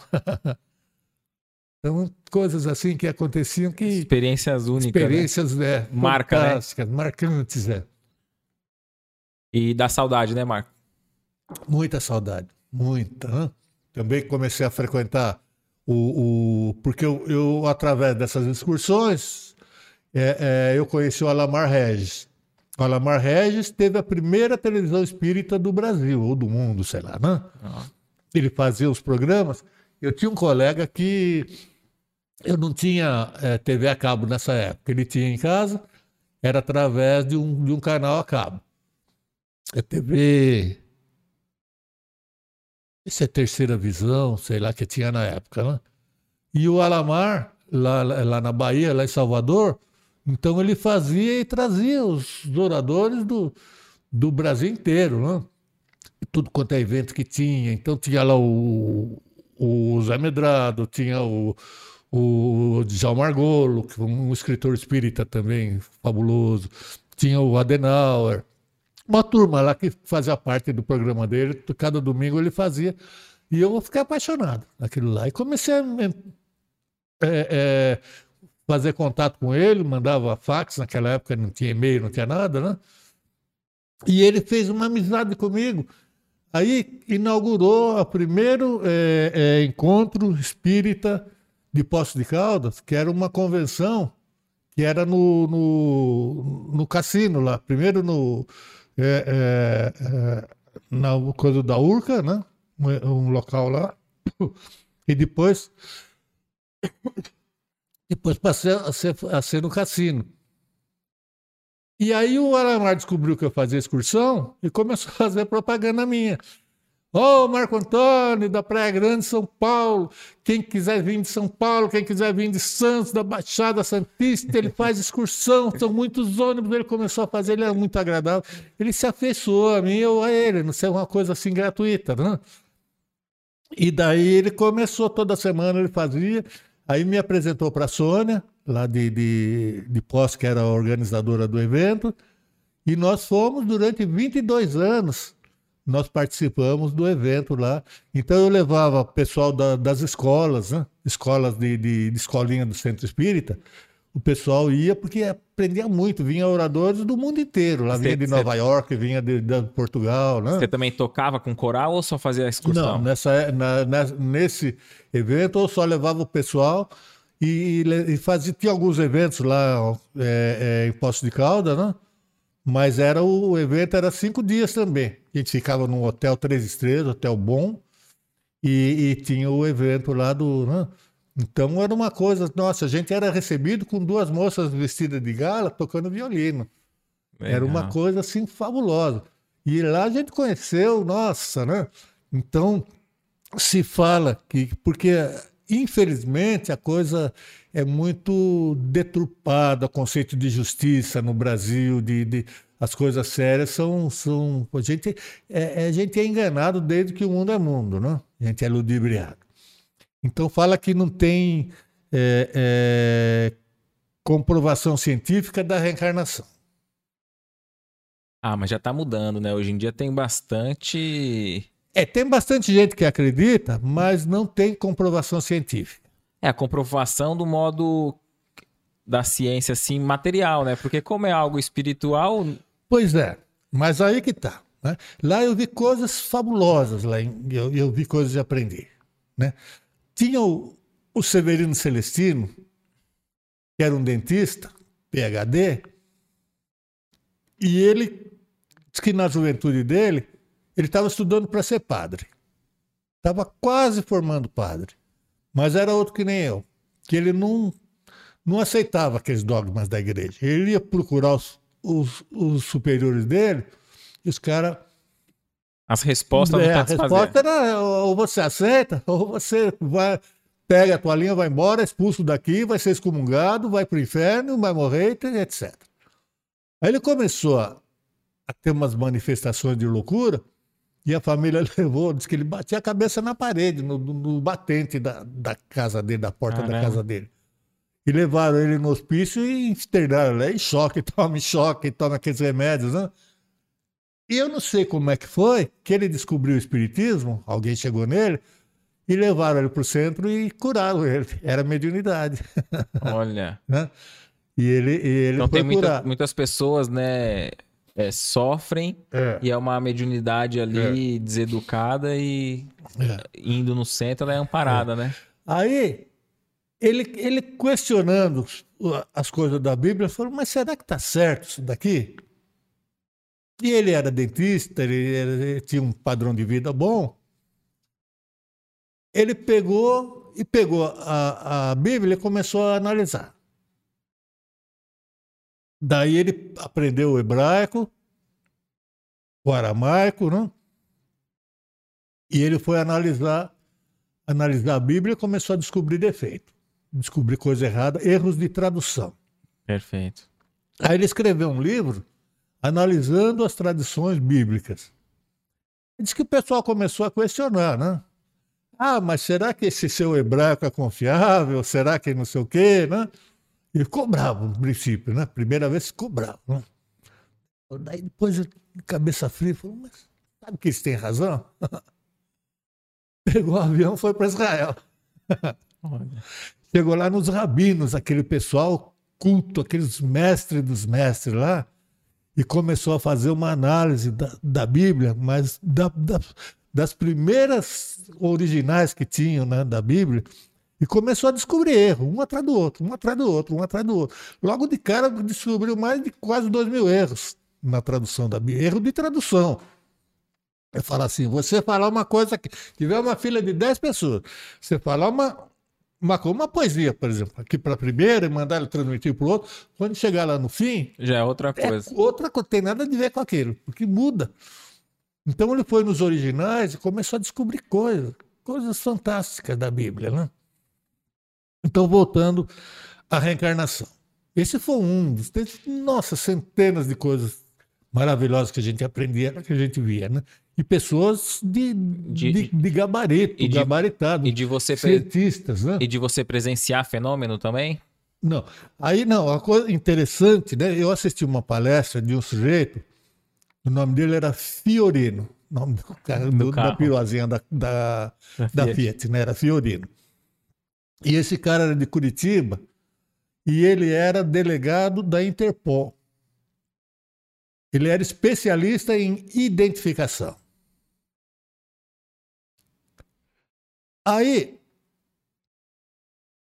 ele falou assim, ó, uma impressão digital, se tiver 32 pontos de coincidência, qualquer juiz põe o cara na cadeia. O cara pegou um revólver, uma faca, sei lá, e matou o outro. E aquela impressão digital que ele deixou no local, se tiver 32 pontos de coincidência, qualquer juiz coloca o cara na cadeia. Porque já são muitos, né? É. Porque a minha para a sua não vai ter pontos, né? Acho que é por não, isso. não tem. Cada, a impressão digital é uma coisa única. É, entendi. Você nasce e só você tem É. no, no planeta. E você morre com ela. Mas cada pessoa, a impressão digital é, é- é única. Então, por isso que se tiver 32 já tá 32 pontos de coincidência Isso. entre a sua e a, e a que está na do- a arma. de vestígio que ali. está na arma, certo? Então ele compara aquela com, a- com essa aqui. Se tiver 32 pontos de coincidência, você vai estar preso, está em cana. Aí o que, que aconteceu? Doutor Hernani Guimarães de Andrade, um cientista PhD, que morava estado de São Paulo, não sei se era Bauru, Araçatuba, né? Estado de São Paulo. E ele começou a fazer um trabalho sobre a reencarnação, junto a uma universidade americana. Não lembro qual universidade, mas ele, ele começou a fazer junto com uma universidade americana a- a- dos relatos de reencarnação. Então ele foi ia para os Estados Unidos, ele ia para a Índia, que tem muitos casos de reencarnação, né? e escreveu um livro com mais de 2.500 casos de, de reencarnação assim comprovados. Aí, nesse trabalho que ele fazia, começou a surgir relatos de pessoas que entravam em contato com ele, que, aliás, até comigo aconteceu uma pessoa entrar em contato e, e eu levar para registro, né? E, e no caso dele, pessoas entrar em contato e dizer que o filho não reconhecia eles como pais. Criança de 5, 6 anos. Não, você não é meu pai. Caramba. Não te conheço, né? Mas quem que é seu pai? Ah, meu pai é fulano. Eu morava em tal cidade, né? Meu nome é fulano de tal. Eu sou casado com não sei quem. Ué, uma criança de 5 anos, casado, né? Eu morri em tal data. Caramba. Falava assim, né? Aí o que, que ele fez? Começou a receber esses relatos e ele pedia, queria, e foi, ia entrevistar a criança. E daí ele entrevistava a criança e tirava a impressão digital. E daí, com aquelas informações, ah, eu morri lá em Fortaleza, no ano tal, casado não sei com quem, meu nome é esse, meu pai chama tal, minha mãe chama tal, etc. com essas informações, ele pegava e ia para essa cidade. E chegando lá, ele ia no cartório e pedia a carteira de identidade dessa, dessa criança, dessa pessoa que tinha morrido. Pessoa de óbito e a carteira de identidade. E pegava a carteira de identidade, levava para o laboratório e comparava a impressão digital do morto com a impressão digital da criança. Ele chegou a encontrar 60 pontos de coincidência entre o morto e a criança viva.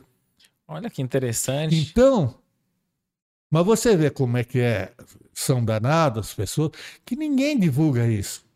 É, essa informação, eu, é lógico, é, eu, eu compreendo tudo e, e acredito né, em, é. em tudo da reencarnação, mas esse fato do, dessa, da, da, da digital, a gente. Pois é, então Essa a, a é uma impressão digital é mim. única.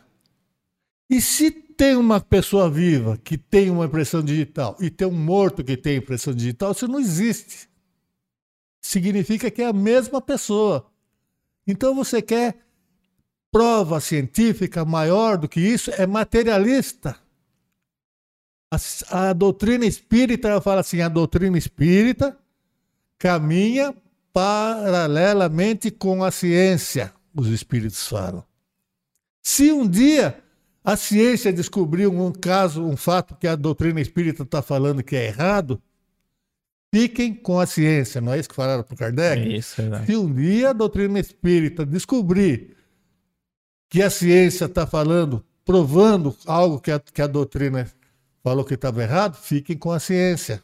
E desde 1857 para cá, do início da doutrina para cá, todos os avanços né, de conhecimento é. da humanidade, É, até Na- agora não descobriram nenhum, né? até agora É. nada. Você vê a válvula, a, a glândula pineal, pituitária, né, glândula pineal, o doutor Sérgio Felipe, que é um professor de medicina da USP, professor de medicina da USP. Ele defendeu o doutorado dele, a tese de doutorado, sobre a glândula pineal no livro de André Luiz, se não me engano, Evolução em Dois Mundos, que fala em 1930 e pouco, que nem a ciência não sabia que existia a glândula pineal, ele fala, descreve a glândula pineal inteira. E ele defendeu a tese dele em cima da informação do livro.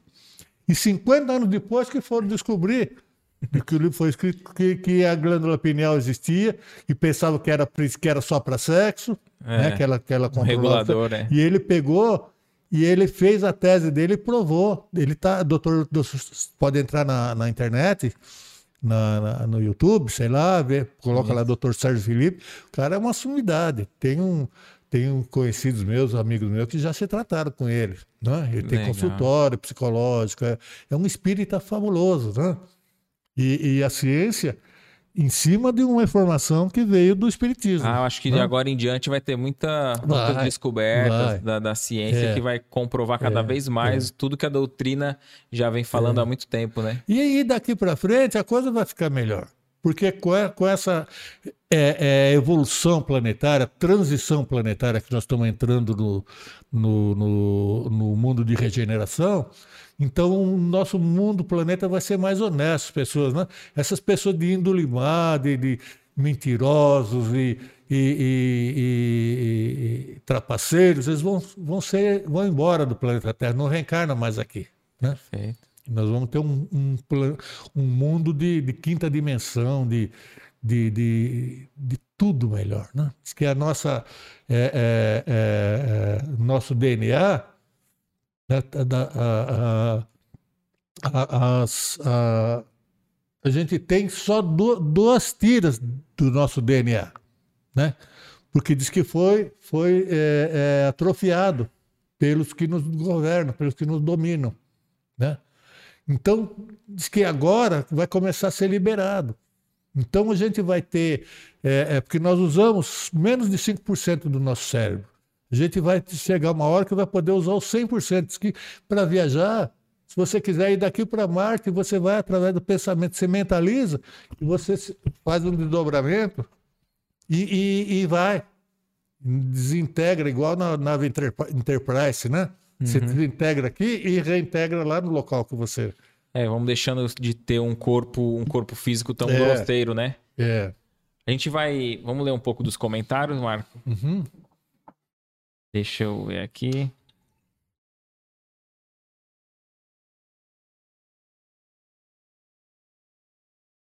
Ó, agradecer aqui ó, os comentários, a participação aqui ó, do Rudney Pereira, que também esteve conosco na semana passada.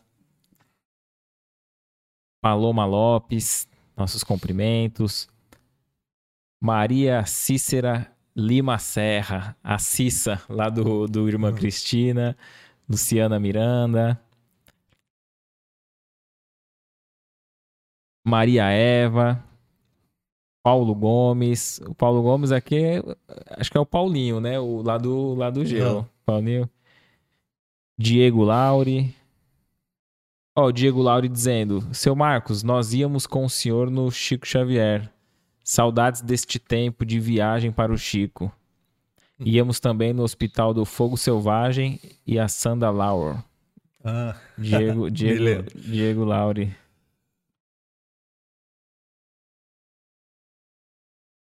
A gente agradece aqui a participação de todos. Aqui, ó, o Diego dizendo ainda, né, que ele e a irmã Orquídea vivemos tudo. Seu Marcos, eu e a irmã Orquídea vivemos tudo que o senhor está contando nas viagens. Maravilhoso ir ao Chico. Legal, né? A, a confirmação. E, e o Marcos já, mandou, já mostrou algumas fotos. Eu, eu posso até ver depois com. Hein, Kaique? Pegar algumas fotos dessas e nos recortes também a gente está colocando essa que ele, que ele tá na mesa com com, com o Chico ali é bem, é. bem interessante, né? Teve uma viagem que nós fizemos, né? eu não lembro o nome das pessoas, mas uma senhora que é muito rica, né? E, a Topic, naquela época, aquela que tinha um banco de costa, né? Então, o salão dela, você entrava, tinha o um banco de frente, que frente para frente do carro, e tinha um banco, nas, nas minhas costas, tinha um banco que, que era virado ao contrário, que, dava, que o pessoal viajava de costa. Uhum. E era um banco que ninguém gostava de, de viajar, porque ia de costa, né? Uhum. Aí essa senhora, o marido dela tinha traído ela. E daí deu aquela briga, né? E ela pegou e, e falou para ele, né? Estavam quase se separando. Ela falou para ela: Não me separo de você se você fizer uma coisa comigo. Falou: O que, que é? Fazer uma viagem lá para o Chico Xavier. Ele concordou. Não eram espíritas? Não. Aí ele foi e sentou justamente no banco de costa. E o cara era rico, nossa, o cara tinha iate, o cara tinha, né? E, e, e, e ele teve que viajar de costa, não a Topic, que era um carro bem básico que tinha na época, né? não era um carro de luxo, né? Uhum. apesar que era carro que tinha, tinha ar-condicionado, tudo, mas era um, um, carro chinês que era bem básico, não era igual as vans que tem atualmente. Né? Certo. E ele viajou de costa. Né? Mas ele era muito cara muito, muito dado, muito conversador, a gente ia jantar lá, daí ele contou né, um dia que é, nós passamos numa loja de imóvel, ele viu um sofá lá, daí ele eu não lembro, mas ele falou assim: ó, eu comprei um sofá que custou, eu não sei, se fosse hoje seria uns 20 mil reais. Certo. Né? Mais ou menos. Uma coisa muito exagerada o preço. Né? Daí eu falei assim: eu comprei o um sofá, paguei tanto. Né? Aí eu falei, nossa, eu falei assim, ah, mas quando você senta nele é gostoso. ah, por esse preço tem que ser gostoso, né? e ele tinha um iate, ele convidava os amigos e enchia de mulherada e, e fazia festa dentro do, do, E aí um dia um dos funcionários do, do iate acabou contando para a mulher dele e ela pegou, ia separar e a coisa. Daí ele falou assim: então você vai ter que, vai ter que fazer a viagem comigo lá para o Chico Xavier. Ele foi, participou, compartilhou de tudo. Foi uma viagem muito boa, muito agradável. Mas teve casos pitorescos, interessantes que aconteceram. Não, perfeito. É, quando você estava falando do, do, dia de chuva, que você ficava um pouco angustiado do, dos trabalhadores não irem para casa, aí você ia falar algo relacionado ao, à tua experiência de, do comprometimento, né? Isso, é porque a partir daí, eu, eu, que eu comecei, porque eu tinha dado, eu frequentava né, o centro, e, e deu uma pausa, não frequentava mais, depois eu comecei de novo. Então, geralmente, quando você não exerce mais aquela atividade e volta a exercer, você sofre ataques. Certo. Né? Você sofre porque o pessoal do lado de lá não quer que você que você realize aquele trabalho. Parece que afastado fica, tá, você levava uma vida mais tranquila, né? É. E quando você começa a fazer esses tipos de, de trabalho que beneficia os outros, você sente a pressão. É. Aí eu fiz um comprometimento comigo mesmo que eu nunca mais iria faltar num trabalho espiritual. Aí o que, que acontece? Não moro aqui no Forte, numa chacrinha lá em cima. E eu ia para o centro,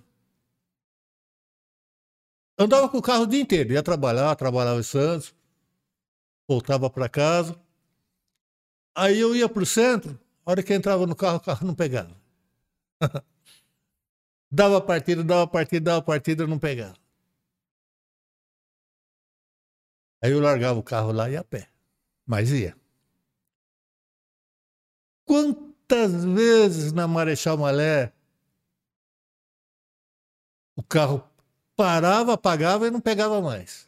Sempre, um dia... sempre indo para o centro, né? Para as outras coisas. Outras não... coisas. Eu andava o dia inteiro, ia para Santos, trabalhava em Santos. Vinha almoçar em casa, de carro, voltava para o serviço. Aí teve um dia que até uma pessoa na Malé, tinha uma casa lá com uma entrada de carro, não tinha carro. Ele me ajudou, nós empurramos. Eu tinha uma Fiorino nessa época, uma pirozinha. Empurramos lá para dentro, fui para o centro. Quando voltou, bateu na, par, na chave e pegaram. aí teve, eu, passou o tempo, aí eu resolvi comprar um bug. Eu tinha um Fusquinha, um Fusquinha azul, e tinha o bug. Daí falei assim, bom, agora, agora vocês se ferraram. Porque se um carro der problema, eu pego o outro. Aí chegou no dia de ir no centro, eu saí com o carro da garagem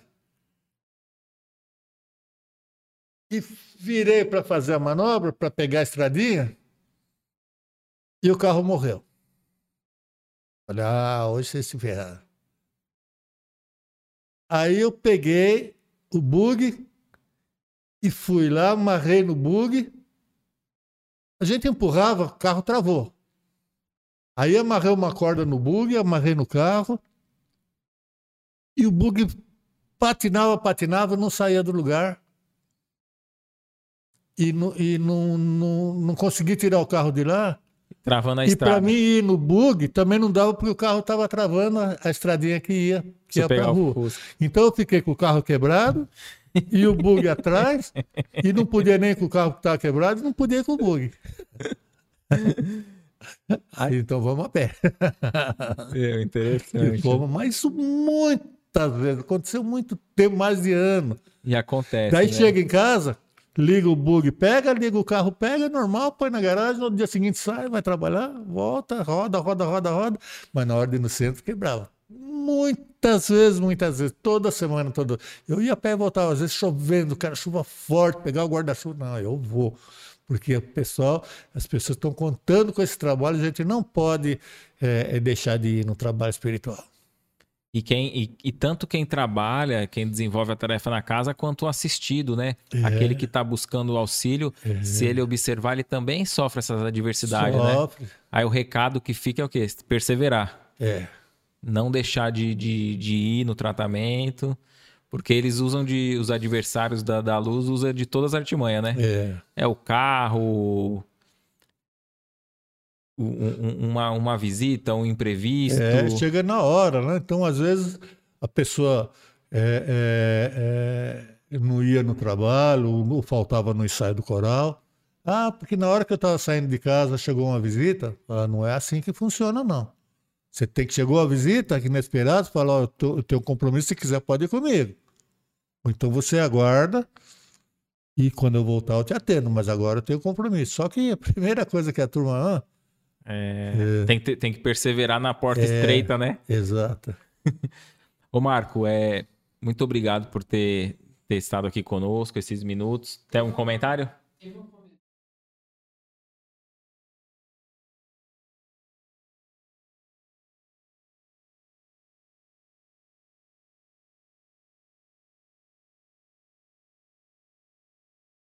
Ela dizendo assim, a Cissa falando que não esquece que um dia ele, ela precisou levar as crianças da evangelização para o aquário e você prontamente atendeu ela. É, eu me lembro.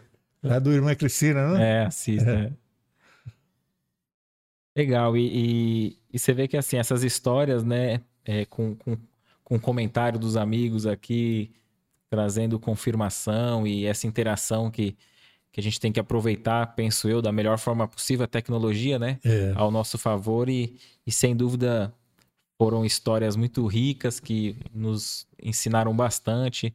É, esses fatos das cartas para as mães, eu acho que consola muito. Consola. Mesmo que a mensagem não seja do próprio filho, é. mas só em ela ver fatos, saber que, que o filho segue vivo, segue no plano espiritual, é. que tá bem, né?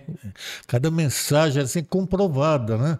Teve um, um dia que a gente a gente estava hospedado lá no hotel, grande hotel, e, e na sexta-feira, quando ia no, no, no Bittencourt Sampaio, assistia a palestra do, do Bacelli, mas às vezes o, o Bacelli estava viajando e a gente ia no Celso que era é, um outro médium que tinha lá, e, e ele era Orives, né? E ele, ele era médium, ele trabalhava num centro diferente do Bacelli, era outro centro e fazia psicografia também. Aí teve uma senhora que da do sul, do Rio Grande do Sul, não sei se é Porto Alegre, e estava ela, a filha e o filho. E aí deu uma, uma tempestade e veio aquela enxurrada e inundou o carro, e cobriu o carro. E ele, o rapaz, em vez dele se salvar, ele quis salvar a mãe e a, e a irmã.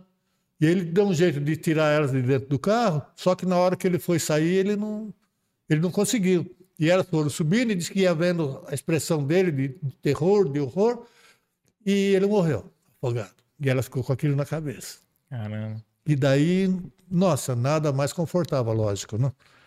A partir daí. Daí ela foi lá no. A gente, um dia que nós fomos lá, foi eu e o Pedrinho, lá no, no Celso, e ele, ela recebeu uma psicografia, falando do que, que ela não se preocupasse, que ele não sofreu nada, que, que ele é, é, era o momento dele ir, então que ele foi tirado do corpo, espírito dele antes dele, dele de ter algum, algum desconforto e que ele foi para um lugar muito bom e que não, né? E tudo bem. E ela estava hospedada no quarto do lado do meu. Eu acordei no domingo de manhã, na hora de ir embora, e eu vi ela conversando no telefone com alguém. Porque diz que o marido dela, ela recebeu, ficou confortada, mas o marido dela não acreditou na, na, na psicografia. Falou, ah, não, esse cara aí tá, tá viajando, falou, choveu no molhado, só falou que, né? E pegou e não, não acreditou. Só que no dia seguinte ela foi no Bacelli. E o Bacelli não tinha nada a ver com o Celso, era completamente. não se encontravam. No, é, é, o, o, Celso seguia uma, um caminho, o Bacelli outro, os dois não se encontravam, não eram amigos, não tinha nada de ver um com o uhum. outro.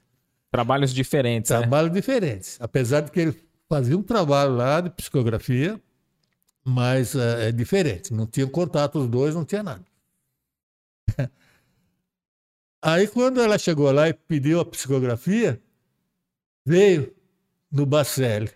O espírito começou assim: continuando o que eu falei ontem, e aconteceu isso, isso, isso, isso, e confirmou tudo que ele tinha falado lá no Celso. Né? Continuando a informação de ontem que eu te dei, e falou, falou, falou. Daí o marido dela acreditou. É, não teve dúvida pro marido. É.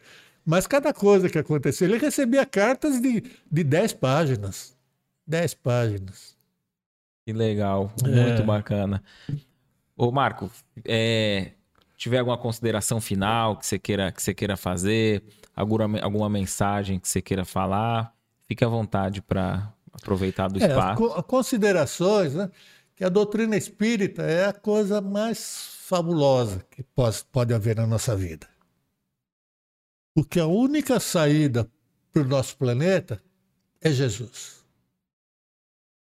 Ele é o governador planetário, teve um monte de interferências até agora, mas agora está sendo cuidado porque o planeta passa para um novo estágio e ele vai realmente é, governar como de direito. E tudo que vem de Jesus é a melhor coisa na vida do ser humano.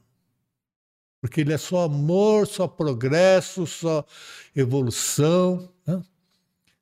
E a doutrina espírita é a que traz a informação verdadeira, porque a gente vê tantos, tantos, tantos interesses por parte dos líderes religiosos, enganação, coisas né, que, que, que nos trazem assim é, é, aborrecimento de ver que estão tentando nos enganar, tentando é, tirar dinheiro, tentando só com interesses é, particulares e, e materiais e deixando o ensinamento do Cristo que é, esse mundo é para todos. Existe, existe riqueza para todos do planeta.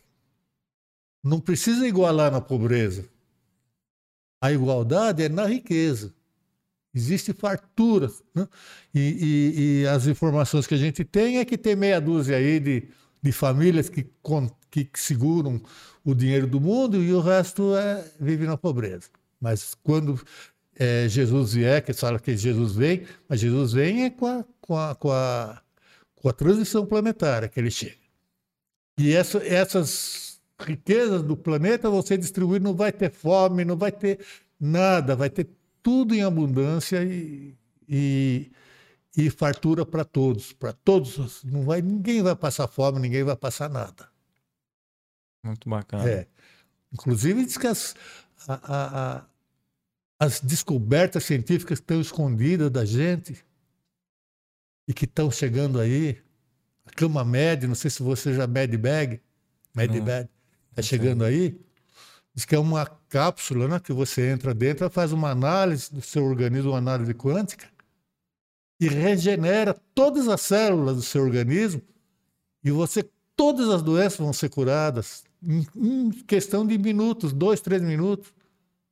E a rejuvenescer, rejuvenescer também. Pessoa que tem 90 anos, de repente vai se ver com 40, a aparência de 40, com a vitalidade de 40. Então estão chegando, já está comprovado, já tem lugar do, do planeta que já estão fazendo experimentos. Regeneração de órgãos. A pessoa não tem um braço, de repente aparece. Ah, mas isso é impossível. Por quê? Um lagarto, por exemplo, se, se ele é atacado por um, por um, um, um predador, ele solta o rabo, o rabo dele fica ali e ele vai embora. E poucos dias depois ele está com um rabo novo. É. Então, se a pessoa não tem um braço, não tem uma perna, cresce outro no lugar. Porque o, o nosso organismo é perfeito, nós não somos uma imagem e semelhança de Deus. Então, a célula ela, ela pode dar ordem para outra para dar continuidade. Os dentes, ninguém diz que não vai. Né? Cabelo, vai nascer. Né? Todas as doenças vão ser. Né? Então, só isso daí já uma coisa que está tá chegando aí, essas tecnologias né? e outras de, de, de, de, máquina replicadora. Né? A minha filha foi a Nova York e disse que viu uma impressora 3D fazendo pizza.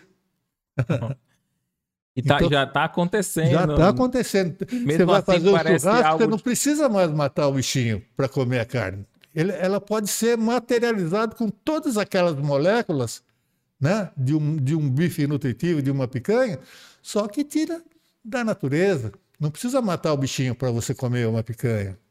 Né? Então, as maravilhas que estão chegando, estão chegando realmente. A gente tem que, tem que, que ficar feliz, ficar feliz. E fazer o possível para não morrer antes, né? E para a gente merecer, porque, né? É, para merecer. Porque se começar essa turma que está aprontando, não vão ficar no planeta. Não tem, não tem, não, não, não tem afinidade tem vibratória para ficar no planeta mentirosos e, e, e, e, malandros não vão ficar mais no planeta. Só vai ficar quem, quem é regeneração, é quem, quem tiver é, um pouquinho de amor pelo próximo. Né? Mas, então, a, a, a, mensagem final é essa aí, que é através da doutrina espírita. Né? Quando perguntado a Kardec, o Kardec perguntou para os espíritos se o Espiritismo é a religião do futuro, o que, que eles responderam? É o futuro das religiões. É o futuro das religiões. Então, quem é católico vai continuar católico, mas só que aquelas mentiras que a turma estava tentando enfiar ali, vai ser tirada, vai ficar só, só a pureza. O evangélico vai continuar evangélico, o budista é o futuro, vai pegar os ensinamentos da doutrina espírita e trazer para dentro das religiões, e cada um na sua fé, e todo mundo vai ser feliz. Perfeito. E quero agradecer a todos os que tiveram a paciência de ouvir as nossas é, é, explanações e desejar um mundo melhor para todo mundo. um beijo no coração de todos. Perfeito. Muito obrigado a todos que, que acompanharam até aqui, ao Marco pela disposição em estar aqui conversando com a gente.